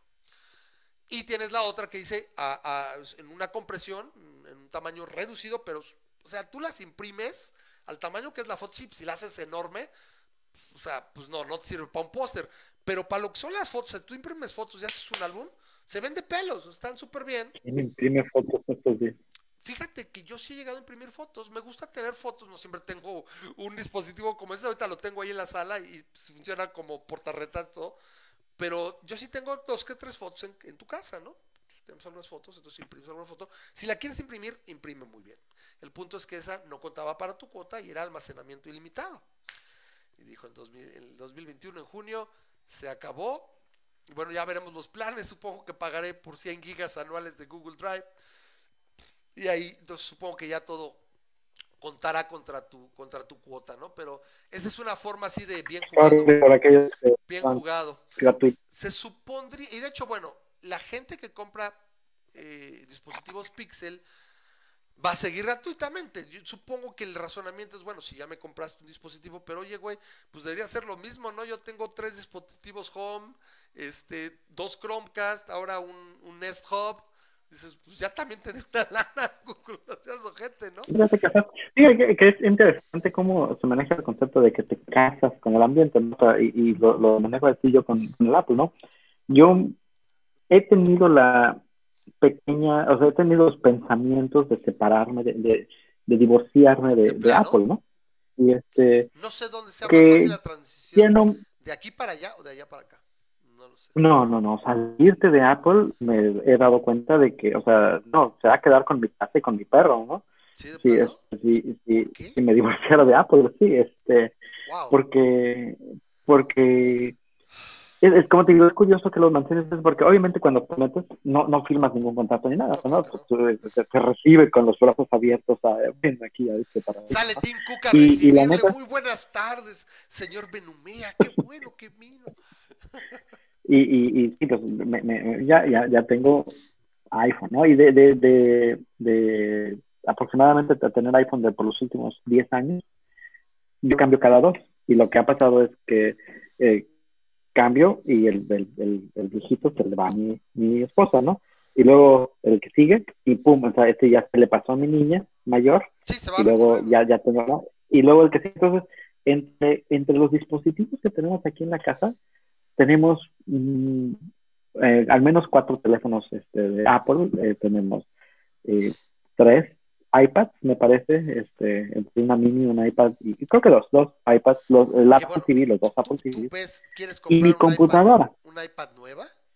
Y es verdaderamente prohibitivo. Eh, exacto, ya empiezas a ver que si quieres comprar algo nuevo, una computadora nueva. Se ve precioso y el, desempeño parece brutal. Pero cuando dices una, una tableta competitiva de Samsung nueva, ¿te cuesta cuatro mil pesos? O sea, te cuesta la cuarta parte en promedio que una tableta de Apple. Dices, entonces, este, si yo, yo, yo ahorita, por ejemplo, ya, o sea, lo bonito de Apple, que es el ambiente, pero es, por, te casas con ella convencido de lo que estábamos diciendo, lo bonito del ambiente es que yo tomo una foto en, mi, teléfono y ya está en mi computadora. Es más, copio texto, copio texto aquí en mi, teléfono y le pongo paste, la, la función paste en, la, computadora y ya está, ya está ligado el texto o el liga o lo que tú quieras. Este, todo está demasiado simple. Le pongo pausa aquí al, al Apple TV, me subo a la cámara y le pongo allá play y se sigue reproduciendo lo que estaba viendo abajo. ¿no? Todo, está súper simple y entra el screensaver del, del Apple TV y se empiezan a poner las fotos que yo ya le acabo de tomar aquí a... no, sé qué tanto conozcas, pero todo lo que me describes tiene años también en Google. O sea, no es Claro, pero tienes que ir a... el punto es que mm. yo nunca hice nada porque eso estuviera. Acá sí, es lo que estamos Una vez que, bueno, traes un dispositivo, lo das de alta cuenta menos. Cuando te enrolas, entras al dispositivo y ya, pues acá es lo mismo. Ah, no, por ejemplo, esa, esa es la otra. Yo, yo ya mis teléfonos nuevos, yo, yo compro mi teléfono nuevo, yo tengo, digamos que voy a comprar el 2 cuando lo compro. A menos que me digas que, casi casi te lo sobas y ya tiene tu cuenta y todo, pues me va a sorprender de otra manera. Así, así es, compras el teléfono y le, le, le, lo prendes y te dice, ah, este, ¿ya eres usuario de Apple? Sí, ponte cerca tu otro teléfono. Así es, Memo. Así es, te pregunta, prendes el teléfono de Google. Lo único que te pide, ok, ¿dónde estás? ¿Cuál es tu deseo? Ah, tienes un teléfono que transferir, ponlo al lado. Ok, pum, Alex, en el este teléfono, caso, dale ok y se transfiere todo. En, en este caso no, es, ni así. No es tan bonito es lo que, Apple, pero... Es lo que me dices, lo, lo prendes, te digo, lo prendes y ya te dice, acerca tu otro teléfono inmediatamente. Ya ni siquiera te Si tienes usuario, lo, lo ya le pones a aceptar y todas mis explicaciones, todos, todos mis mensajes y todo automáticamente. De dos, de dos clics, de, o sea, más, o sea, sí. La, la, razón que yo creo es esta, y, y esto no es debate, o sea, yo creo que cada ambiente tiene un público objetivo muy claro. Y qué bueno, a mí me gustaría incluso que hubiera uno más. El tercer ambiente era el de Microsoft, pero daba tanto asco que ya nadie se acuerda de él. O sea, la verdad sí estaba muy pinche, no lo supieron hacer. Realmente nunca tuvo una verdadera ventaja competitiva. Entonces, pero era bueno, o sea, pensándolo en, en conjunto, o sea, no, no estaba mal que existiera, ¿no? Y un cuarto en su momento fue BlackBerry, que tiene un dispositivo y todo, pero pues así quiso el mercado. El punto es que lo que tú comentas, sí ya, a, lo mejor tardó un poco más en madurar el, el, ambiente de Google, pero yo creo que los últimos 3, 4 años ha ido mucho para allá. Y de hecho, a mí si me preguntas, me desespera a veces también configurar algunas cosas en Google tiene tantos menús que a veces te tienes que meter y aquí, ¿dónde era para hacer esto en serio? El puro asistente para modificar la voz, a la fecha, por ejemplo, aquí en el, en el ambiente del hogar de Google, yo lo, me pertenece a mí. Mi mujer dio de alta su cuenta, en algún momento no me acuerdo, obviamente le puedes preguntar a Google, oye, ¿cómo dio de alta otra cuenta? Sin embargo, si yo le puedo decir, a sonar mi teléfono, le digo, oye Google, a sonar mi teléfono, porque luego no sé dónde está y no le voy a, no le digo a mi mujer, márcale, ¿no? O luego no ha estado mi mujer y haz que suene mi teléfono y me dice, ah, pues ¿cuál quieres? Tengo la tableta, tengo el teléfono este, no, ese teléfono, ya lo hace sonar. Es como el Find My Device, ¿no? Pero por ejemplo, ya le he dicho, dice, dame mi teléfono, y dice, no, es que no estás, no hemos tenido el tiempo de, bueno, tú también estás en el ambiente, en el home, y los dispositivos reconocen tu voz. ¿Por qué no le puedes pedir que y tienes asignado tu teléfono con tu cuenta, ¿por qué no le puedes decir? Son pequeños detalles que es como cosas del diablo. O sea, ya cosas así que dices, somos ingenieros y, de repente dices, güey, qué pedo, ¿no? estoy de acuerdo contigo de que estoy de acuerdo contigo de que, de que dices, este, sí, este, eh, Google lo tiene también, sí, pues no, obviamente nada de lo que estoy diciendo es tecnología extraterrestre. Lo único que estoy diciendo es que yo nunca tuve que mover un dedo y yo estoy seguro que en Google, como si lo, lo tienes desde hace mucho tiempo, eh, requirió un cierto setup para el cual yo no tenía paciencia de, de iniciarlo en aquel tiempo. Hay una razón muy importante porque si requiere un poquito más setup, ese tipo de que al menos metas la cuenta y ya que metes la cuenta, dices, ok, acércame el otro teléfono. ¿Por qué? Porque a diferencia del ambiente de, de Apple, Android es licenciado a una miríada de dispositivos, no todos necesariamente totalmente compatibles entre sí. Entonces, la forma como está manejado permite eso. Como Apple controla de pe a pa del 0 al 100 sus dispositivos, perfectamente, sabes que esto va a funcionar y todo, obviamente llega un momento que deja de soportarlos, a lo mejor sabes que Apple, el iPhone 2009, ya va. Pues, se va moviendo como en bloque y dice todos los dispositivos en esta franja de compatibilidad, o sea, sé que van a funcionar porque son iguales. Al grado, como me decía alguna vez mi hermano, es que una vez que está listo tu teléfono es idéntico, total y absolutamente idéntico al que acabas de dejar, o sea, hasta el último byte. Y se entiende, porque el dispositivo es entera y absolutamente compatible, o sea, básicamente sería técnicamente el mismo dispositivo, nada más con las mejoras. Es una copia. Es una copia. En cambio, Inclusive, por ejemplo, aquí tengo un Motorola, este es el del trabajo, pero es un, Motorola Power, Moto G Power. Pero ahora yo compré, tuve que comprar otra vez también otro Motorola Power.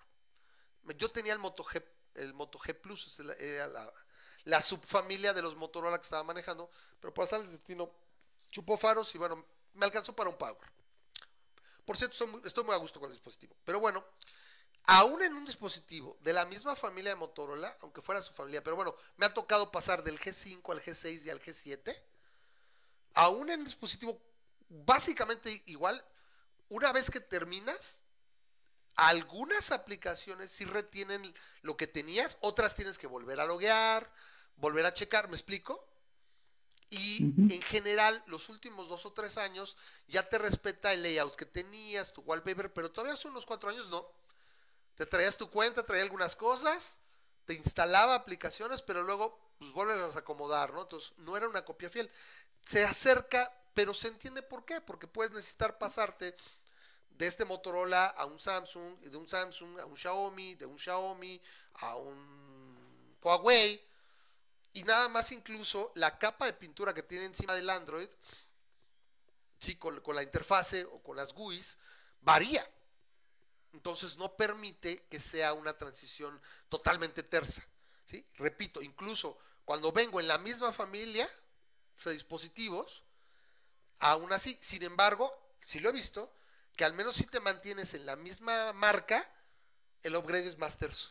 La bronca es cuando vas de una a otro, ¿no? Vienes de un Android a otro Android. es, es, un poco como lo de, como por ejemplo lo que te iba a decir en, la computadora. Mi, mi, computadora, yo la primera vez que le hice un cambio de sistema operativo en mi computadora en la Mac, que era cuando la acaba de comprar, me parece fue en el 2008, en el 2008. Y en aquel tiempo, no sé si tú obviamente te acuerdas de aquellos tiempos, yo, yo me acuerdo mucho de, hacerle un upgrade a una computadora Windows, en aquel tiempo era pues la muerte, o sea, eh, básicamente tú sabías que... tú e instala de cero, eso era clásico. O sea, vas a hacer no, que upgrade, básicamente, la tumbas y instalabas el nuevo, sí. Exacto, y, y la primera vez que le hice un upgrade a mi, a mi máquina del 2008 fue, ya tenía el disco nuevo de instalación, se lo metí, me pidió mi password y todo, y, y instalación estándar, sí. Y pum, me fui a cenar unos tacos, regresé y ya, ya estaba instalado el sistema. Yo pensé que había tronado, tan así que yo pensé que había tronado la instalación porque abrí mi computadora y este y estaban todas mis ventanas abiertas y todo como lo había dejado. Yo dije, pues no se reinició ni siquiera. No, pues sí se había reiniciado, pero todo lo había regresado. Toda la Es que básicamente es como son los dispositivos inteligentes ahora. Cuando actualizas el ahora, ya sea Android, te lo actualiza y te lo deja igual, está como estaba. Windows creo que Entonces, es, ya lo hace. Es, un poco lo que me pasa. Yo, no, obviamente yo no he hecho una instalación de un sistema Windows en 10 años, ¿no? Pero eh, el que me hace que decir un poquito lo de ahora. Si ahorita yo te platico esto, me vas a decir, Memo, eso es normal, el que ya no, tengas que hacer nada. Yo lo sé. Mira, vamos a la otra. Los, los, los desktop Linux, ¿no? Que yo tuve un tiempo donde tenía puros dispositivos Linux y ahora no, realmente no tengo tanto tiempo. Bueno, Aquí hay varios dispositivos Linux. Todo lo que tiene Google adentro tiene Linux. Pero vamos, ya no tengo un desktop de Linux como tuve hace tiempo. Probablemente esta computadora cuando me la acabe de vender la compañía, porque me la van a vender sin sistema operativo. O sea, se supone que ya tiene una licencia. No, no, no. El, sistema Linux, para hacerle un upgrade, yo sé la historia. Para hacerle un upgrade a la fecha, ¿eh? lo mejor es respalda todo, súbelo a donde quieras y ya lo planchas. Dices, ah, quiero, quiero instalarle este sistema, no, no sé, Red Hat, quiero instalarle Red Hat. Y ahí le estás dando los ojos al Ubuntu, pero primero quieres instalar Red Hat. Y entonces este, le bajas, le instalas, le, le formateas todo, te pasas dos días eh, configurando los settings porque no te jala el monitor secundario, no, te jala esto, lo pones así. Ya, ya te quedó todo al tiro y ok, chido, voy a instalar Ubuntu y otra vez. o sea, básicamente. No, es una persona que, le gusta Linux la pasa siempre. Hay dos o tres este, eh, distribuciones, como sería Ubuntu, Mint basado en Ubuntu, por ahí hay, hay, hay otras, hay una que se llamaba Elite Linux, que, que, han mejorado mucho últimamente. Y por ejemplo, yo instalaba Mint lo último, los últimos años, en el caso de mi mamá, etcétera, que ellos han tenido computadoras de escritorio y nunca compraron Windows. Entonces, yo les venía y les planchaba Linux. Y trabajaron, o sea, sin problema. Y de hecho, algo que tiene las últimas distribuciones, yo creo que del 2010 para acá, son muy amigables. ¿eh? La verdad, instala, reconoce todo tu hardware. La gran mayoría del hardware, incluso propietario, ya hay ya había drivers o ya existen controladores propietarios y jala muy bien. O sea, la verdad jala muy bien y mi, familia, o sea, mi mamá o mi hermana, son una es veterinaria, mi mamá es ama de casa y han podido trabajar perfecto con Linux, no tienen ningún problema. Y obviamente con software libre o con software propietario, ¿sí? O sea, tú bajas Chrome, Chrome es un software propietario. Pero ellas no hubieran podido instalar Linux, eso fue gracias Fíjate que no sé si incluso ellas hubieran podido instalar Windows, si esas vamos. Probablemente Mac sí, probablemente Mac sí. Touché, ¿no? Sí, o sea, yo si yo le doy la máquina limpia a mamá, probablemente no hubiera podido ah, instalar Windows. Y el caso de Linux es muy similar. O sea, instalar una, una distribución moderna entorno gráfico de instalación, todo muy sencillo. O sea, sin embargo, una persona así probablemente no podría. Tengo que, tenemos que establecer que nuestras madres, al menos la mía, le muevo el icono de un lado al otro y ya no lo encuentra. Entonces, e, e, es así. Entonces, ha estado interesante, es una plática que, que, que necesariamente yo Sí, ya, ya, ya quisiéramos, Rafael. Quiero platicar de las elecciones gringas, si te parece. Eso es lo que yo quería llegar también. Eh, rápido, un apunte antes de que y nos queden unos 10 minutos, porque si no, esto se alarga otra vez hasta la una de la mañana. Gracias a la gente que se queda, porque yo empiezo a ver el contador, teníamos hasta 14 personas viendo en vivo, y ahorita la gente se empieza a ir, se empieza a ir. Entonces, eh, de la elección gringa, lo último creo relevante que ha pasado, según yo, corrígeme es que tanto Pensilvania como Georgia como Michigan ya certificaron la elección.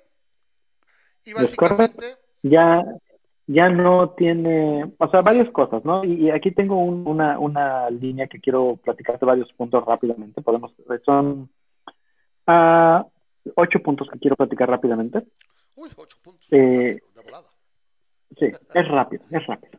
Este, porque Ah, ya sabes, ¿no? Este, hay muchas, muchas especulación y, muchos fake news de, de, que, ay, me están robando la elección. No, es que sí le robaron la elección al, pobre güerito, ¿no? Y este, no, es que este, los demócratas, es que, y, bla, bla, bla, y ya sabes, el teje y maneje y el direje y, lo que tú quieras.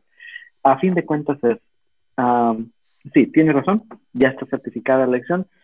Trump resiste y se seguirá resistiendo. A, Trump básicamente vamos a Bajó mm. mucho esos últimos 3, 4 días.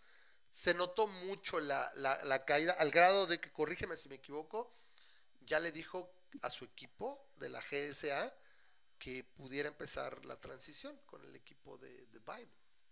Eso es. Pues es que tienen que hacer eso. Y, el problema es este, ¿no? Estamos viendo cómo el dólar bajó en estas últimas, este, en estas últimas fechas, ¿no? el, el, peso se apreció con respecto al, al, dólar y mucho tiene que ver el hecho de que de que, de que el dólar está este, tembloroso ahorita porque su presidente está dando muestras de, de querer agarrar al poder y que no ¿eh? sabemos qué va a hacer. Va a romper el techo de los 20, yo digo que va a estar pues, Para cualquier persona que les diga posibilidades de fraude, punto número uno, no, este, ya sabemos que las, allá hay muchos votos por máquina y muchas veces han dicho, es que las máquinas pudieron haber estado haciendo fraude y la, la, la respuesta primaria es no. ¿no? Este 99.5% de las este, elecciones que se hacen en Estados Unidos, las máquinas generan también su este, hojita de papel o tú llegas con la hojita de papel y metes la hojita de papel a la máquina, que lo único que hace la máquina es contabilizártela. No, no, este, no es propiamente que, Electrónica, o sea, si existen papeletas. Todo sea 100% digital. Ajá, existen papeletas, depende de, de, depende de cada estado, ya habíamos hablado la semana pasada, como cada condado tiene sus propios lineamientos, o sea, ya no propio de cada estado, cada condado tiene sus propios lineamientos, cada quien utiliza mucho, pero la gran mayoría de los votos, la inmensa mayoría de los votos, están, tienen un registro en papel. Los eh, conteos manuales, por ejemplo, el que se le solicitó en Georgia y el que se estaba este, estimando en Michigan, este, han contado las papeletas y comparado contra los resultados digitales y, se, ha demostrado, como ya lo sabíamos, no, nada. ¿Nada? ¿En serio? Nada, sí, tal, vez, este, ya sabes, a lo mejor 100 votos por aquí. Creo que hubo un estado en el cual hubo 2.400 votos que no se habían contabilizado, que encontraron que ahí sí lo habían regado y que no contabilizaron 2.400 votos. De esos, a la mayoría eran para Trump, de tal manera que le subía su alcance, de, o su, su, le, bajaba, digamos, la diferencia contra Biden en mil votos. Pero estamos hablando de que son 13 mil votos todavía los que les lleva Biden. Creo que en Georgia. Entonces, de esos, esos este, votos, o sea, para que encuentres un, ese, ese básicamente fue un gran tesoro que pudimos, pero tendrías que encontrar todavía otros 13 así y para volcar un estado, ¿no? Y este y, la respuesta es, ok, no, este, errores pasan, pero no es un fraude sistematizado, ni mucho menos, aparte, este fraude ocurrió en estados controlados por republicanos, etcétera, ¿no? Aquí claro. no hay un solo fraude en estados que ganó Trump. O sea, es la, eso parece que estoy Porque esa es la otra pregunta. Máquinas también vez, ¿no?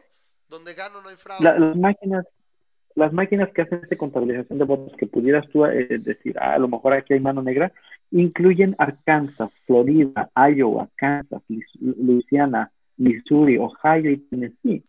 Entonces, este, estados de estos, Trump ganó sin problemas, o algunos incluso son estados como Ohio, que estuvo más cerca, pero a fin de cuentas se, fue por los republicanos. Y no vas a decir ahí, ah, también se cuenta como fraude, ¿no? Hubo un, un el punto número tres, hubo un uh, fraude, una alerta de fraude, en la cual este, decían, es que votaron más de los que estaban registrados y todo, y, y se hizo viral este, a tal grado me parece que el hijo de Trump hasta lo tuiteó. Sí. Y ya descubrieron cuál era el problema. El problema es que alguien había puesto la cantidad de estados de Minnesota, la cantidad de votos de Minnesota, como si fueran de Michigan. Entonces, este, como es EMI y Yemen, pues están seguidas en una lista, y alguien se equivocó, los puso y la gente se empezó a ir con eso, hasta que alguien dijo, no, esos, esos números que me estás dando, estás comparando Michigan con Minnesota. Y este, y, ya pasó. Entonces, mucho es este, cosas, imágenes virales que la gente da por sentado cuando no es, es así, ¿no? Ah, no hay números mágicos de, este, de votos de Biden que se echaron, este, que se encontraron a medianoche, o sea, como ya lo sabemos, son no, no encuentras votos, ¿no? O sea, votos, ¿eso no lo traes? El famoso, yo lo ¿Eh? que tenía entendido es que contaron y dijeron pum, pum, pum, pum, estos son de Biden, así los contaron, y a la hora de que los ingresan al sistema, pues ya se, se habían contado previamente y los fueron separando, estos son de Trump, son de Biden. La pregunta es, ¿por qué dicen que no se dispararon, por ejemplo, otros 100 mil, por ejemplo, de, Trump? Es lo que ellos alegaban. Ah, ¿por qué brincó 140 mil Biden y no subí yo? Supongo que porque básicamente esos eran un chingo y eran porque eran de correo y Trump prácticamente no tenía por correo. Exactamente. Es, como lo explicaron, ese, ese evento, como lo explicaron, en, no es exactamente así, pero es, la analogía como la hicieron. Dicen, teníamos en una mesa todos los votos de Trump y, tenía, de, teníamos una mesa todos los votos de Biden, que eran por correo, son tenemos, estamos hablando de que el, era un 70-30 o un 80-20 en algunos casos, ¿no? Este, de, de, los votos por correo, que ya hablamos de por qué votaron más los demócratas por correo. Entonces, este, ya los tienes separados, agarras los votos y los vas metiendo a la maquinita. Y ahora es el que sigue, los tienes apilados, ya los apilaste, previamente los habías apilado y los habías puesto en los distintivos. Entonces, se hace el refresh en el sistema y agarra el último conteo. Y el último conteo se hace el brinco de cuando empezaste a pila a que vas a la mitad de la pila y se, este, se hace el conteo. Entonces, sé que le está sumando votos a, Biden nada más, pero pues, obviamente, porque los tienes separados. Eventualmente, después de un par de refreshes, verías algo similar cuando alguien está metiendo los votos de Trump, ¿no? El asunto es ese. mucho menores, que, y además, mil. Ajá, a lo mejor y además muchos condados lo están haciendo de la manera o 25 mil, no se nota igual. No, era, era un brinco como de 150 mil, o sea, porque este, si tú lo ves, muchos condados al mismo tiempo lo están haciendo. Entonces, en el estado hubo un refresh muy fuerte para Biden, pero eventualmente los números de Trump se reflejaron. Básicamente es eso, o sea, es, antes de gritar fraude, por cómo está y todo, que te, el caso es de que en el sistema electoral estadounidense, como no es una, unidad, una organización centralizada, y de hecho aquí es similar también, o sea, a pesar de ser centralizada cuando son federales, cada instituto electoral eh, estatal reporta también, o sea, hay cierta manera, aunque es una, es una elección federal, eh, también, pero allá, bueno, no hay una institución federal, o sea, son cada estado, entonces tendrías que tener el control de eh, muchos estados, incluso de mayoría republicana, y eso es, creo que también pasó, ¿no? Lo decía el gobernador de Georgia, sabes que yo no me voy a prestar, este, es así, y punto, yo voy a certificar y pasó, ¿no? Entonces, por eso ya ahora sí está certificada, a ver si ahora sí ya dicen los chairos, ¿no? Los, los argumentos en la, en la corte no se dio, eh, de que quería que ah, llegara a la Suprema Corte, no iba a llegar porque tendría que haber pasado primero por las cortes estatales antes de haber sido, porque la Suprema Corte no puede atraer, no es como la mexicana, tiene que llegar por un cierto, un cierto proceso, ¿no? ajá, y, y no es como que como creo que todos los, los, este, los, las demandas que trajo este, contra eso no procedieron porque muchas de esas fueron de plano, eran nada más para estar tirándole, básicamente están tirando basura. En medios, y cuando llegaban a las cortes decían otra cosa, o no tenían el, las pocas victorias, de las pocas victorias que tuvo Trump fue lo de Filadelfia, que detuvo el conteo en lo que reacomodaban las mesas porque eh, dictaminaron que los observadores están muy lejos. Sí, y entonces dijeron, no, estar a, a, seis pies y que los tenían a 20 pies, o sea, o sea los querían a dos metros y estaban como a 5 o 6 metros, ¿no? Y no alcanzo a ver, ¿no?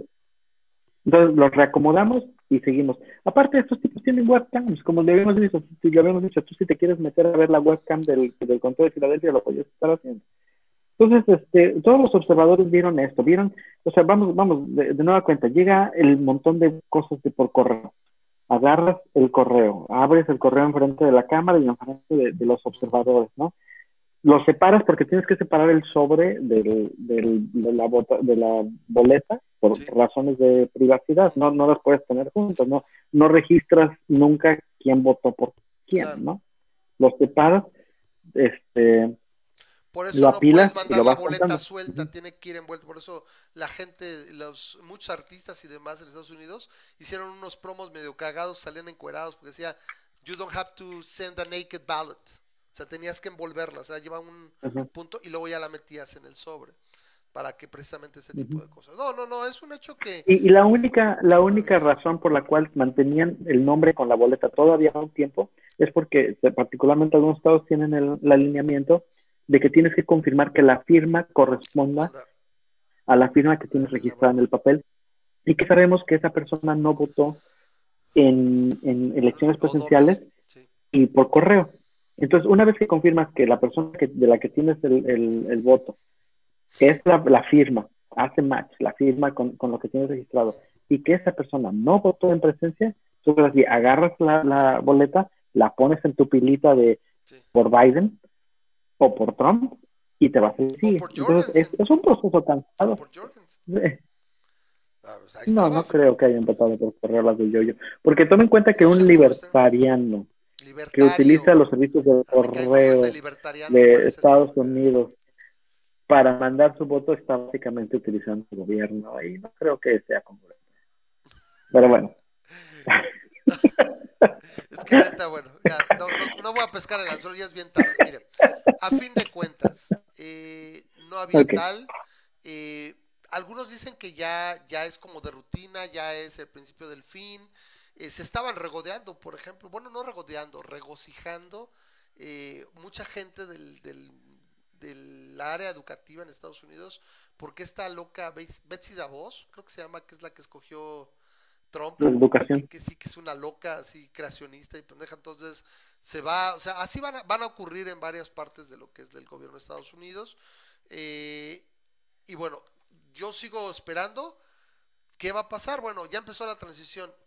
Supongo que nunca invitará a Biden. O sea, hay una cosa que hay que recortar. Eh, Hillary Clinton concede un día, creo que ese mismo día en la noche, y al otro día o en 48 horas Obama lo tenía Trump en la Casa Blanca. Sí se ve así como que estaban, ¿cómo? Oye, me caes re bien, güey, bienvenido a la Casa Blanca. ah, qué gusto que esté aquí, señor Trump, ¿no? Así, sí se veía que estaba y el otro así de este che negro, gacho, pinche Obama, así, ¿no? Pero se hizo. Ahora, ¿va a pasar o, se va a interrumpir esa larguísima tradición donde el presidente saliente recibía al presidente electo? Y ahora, eh, pues nada más hasta que lo ratifique. Yo supongo que con esto todos esos este, trompistas aquí en México que no, es que las cadenas no tienen por qué, eso no es oficial. Bueno, ya con las certificaciones, básicamente tan oficial como lo puedes quedar. ¿Quieres ultraoficial? Pues hasta que vote el colegio electoral. Y mega ultra oficial cuando el Senado lo ratifique. volvemos a lo mismo, ¿no? Para aquellas personas que no lo sepan. Los americanos no votan por su presidente. No es democracia los directa. Que votan, no, no, los que votan por el presidente son estos miembros del colegio electoral. Del colegio electoral. Ajá. Y las personas votan por los consejeros que van a votar por el presidente. Ese es, el, sistema del colegio electoral. Entonces, tú como ciudadano americano, como si fueras ciudadano americano, tú no tienes el derecho de votar por el presidente. Así de simple, ¿no? no tú no votas por el presidente. Tiene alguna lógica, bastante lógica, ¿no? de que en un momento dado pudieran evitar una catástrofe. Pues no lo hicieron hace cuatro años. No la evitaron, no la evitaron. si había un ejemplo importante donde puede dar, y lo ven, y ahora seguramente se arrepienten, era hace cuatro años con una persona como Trump, y sin embargo no pasó nada. En ese sentido, me parece que su última estrategia era realmente les estaba diciendo a los republicanos en, en estos estados que no certificaran la elección o sea, básicamente se iba a robar los, los votos electorales. ¿Por qué? Porque decía, si no certificas la elección, se va al Congreso local. O sea, supongo que en un cataclismo o en una situación así muy rara, hoy pum, pum, o sea, una explosión, un incendio en las ciudades y ¿sabes qué? Tantos condados valieron gorro y, y no podemos dar fe de la elección. Entonces se supone que ahí en ese caso se hubieran ido a los congresos locales de mayoría republicana y hubieran dicho, ¿sabes qué? Pues lo que los consejeros eh, fueran a votar por Trump y así Trump contrario al voto popular o al, o al deseo de la población, se quedaría en la Casa Blanca, ¿no? Pero parece que ahora sí ya es difícil. Obviamente todos los demás estados eh, que ya votaron demócrata, pues probablemente ya certificaron la elección desde cuándo, igual que los estados rojos, o sea, estos son los, los estados que son de pelea, los, los, o sea, no, no sé cómo podría battleground states, que serían estados de batalla, estados en disputa, son los que realmente llaman la atención, ¿no? Porque los otros son azules bien azules y rojos bien rojos.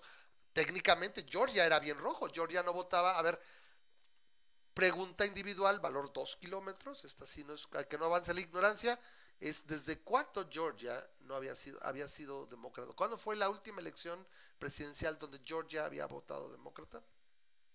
No sé, imagino que hace unos 20, 24 años. Estaríamos hablando de del 1996. Por nada, 92 con Clinton fue la última vez que votó ah. Georgia azul. Entonces, por ejemplo, entonces técnicamente después de veintitantos años podía considerarse más rojo que nada y la volteó.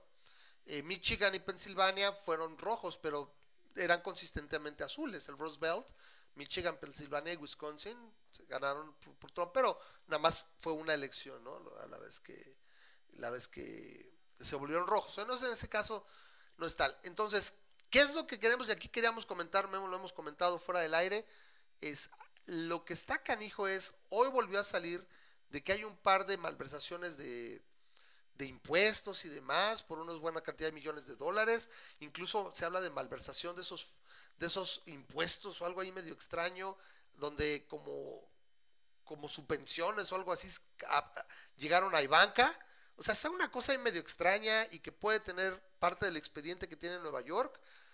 Entonces, ¿qué puede pasar? Todavía, así lo más fuerte que a mí me parece, alguna tontería fuerte, pero así algo muy descarado, lo que platicábamos fuera del aire, que eh, Trump renuncie Mike Pence se convierta en el presidente número 46 de los Estados Unidos y Mike Pence indulte a Donald Trump por todo crimen pasado durante su administración. Eso también sería importante. Seguramente hay, hay una buena cantidad de delitos en su administración. Y, o también delitos, crímenes por venir. O sea, básicamente es una get out of jail free card, ¿no? Entonces, eso, estaría así como que, güey, o sea, ya lo que pasó con Mitch McConnell y, su banda de forajidos en el Senado, con Amy Coney Barrett, o sea, es, la verdad, yo no sé con qué cara podrían los republicanos hablar de, integridad. Y ahora, pues, imagínense, ¿no?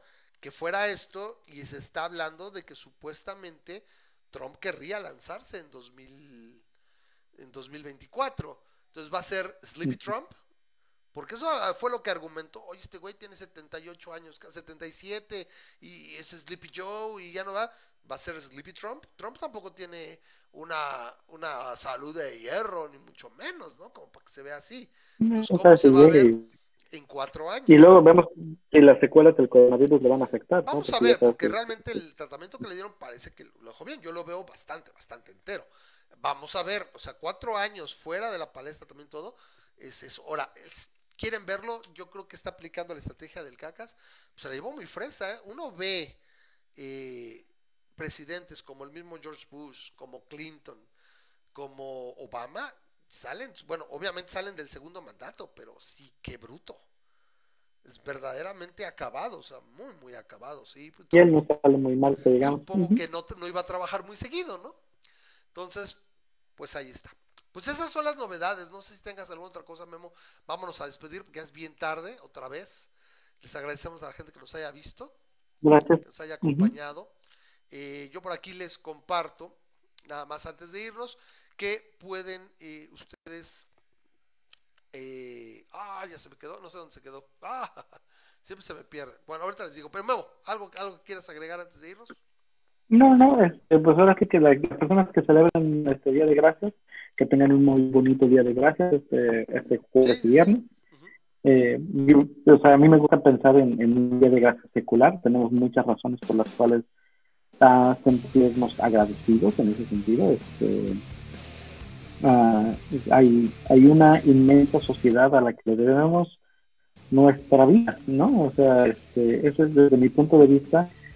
Uh, yo el día que cada día que como me doy cuenta de que cosas que estás comiendo a alguien tiene una cadena de distribución inmensa para llegar desde el campo, la recolección, los puntos de distribución, la venta, para poder tenerlo en el Walmart cercano y agarrarlo y poder venir aquí este, prepararlo. Entonces es, es, es impresionante cómo se nos dan muchas cosas por sentadas acerca de todas las cosas que tenemos y tenemos una sociedad que nos permite eso. Entonces, esas son las cosas por las cuales yo, yo sí me siento muy agradecido, no por algo, no por un ente imaginario o un ente este, de o, de hecho, Acción de Gracias gente que, por lo que Ajá. es un, un, feriado bastante secular.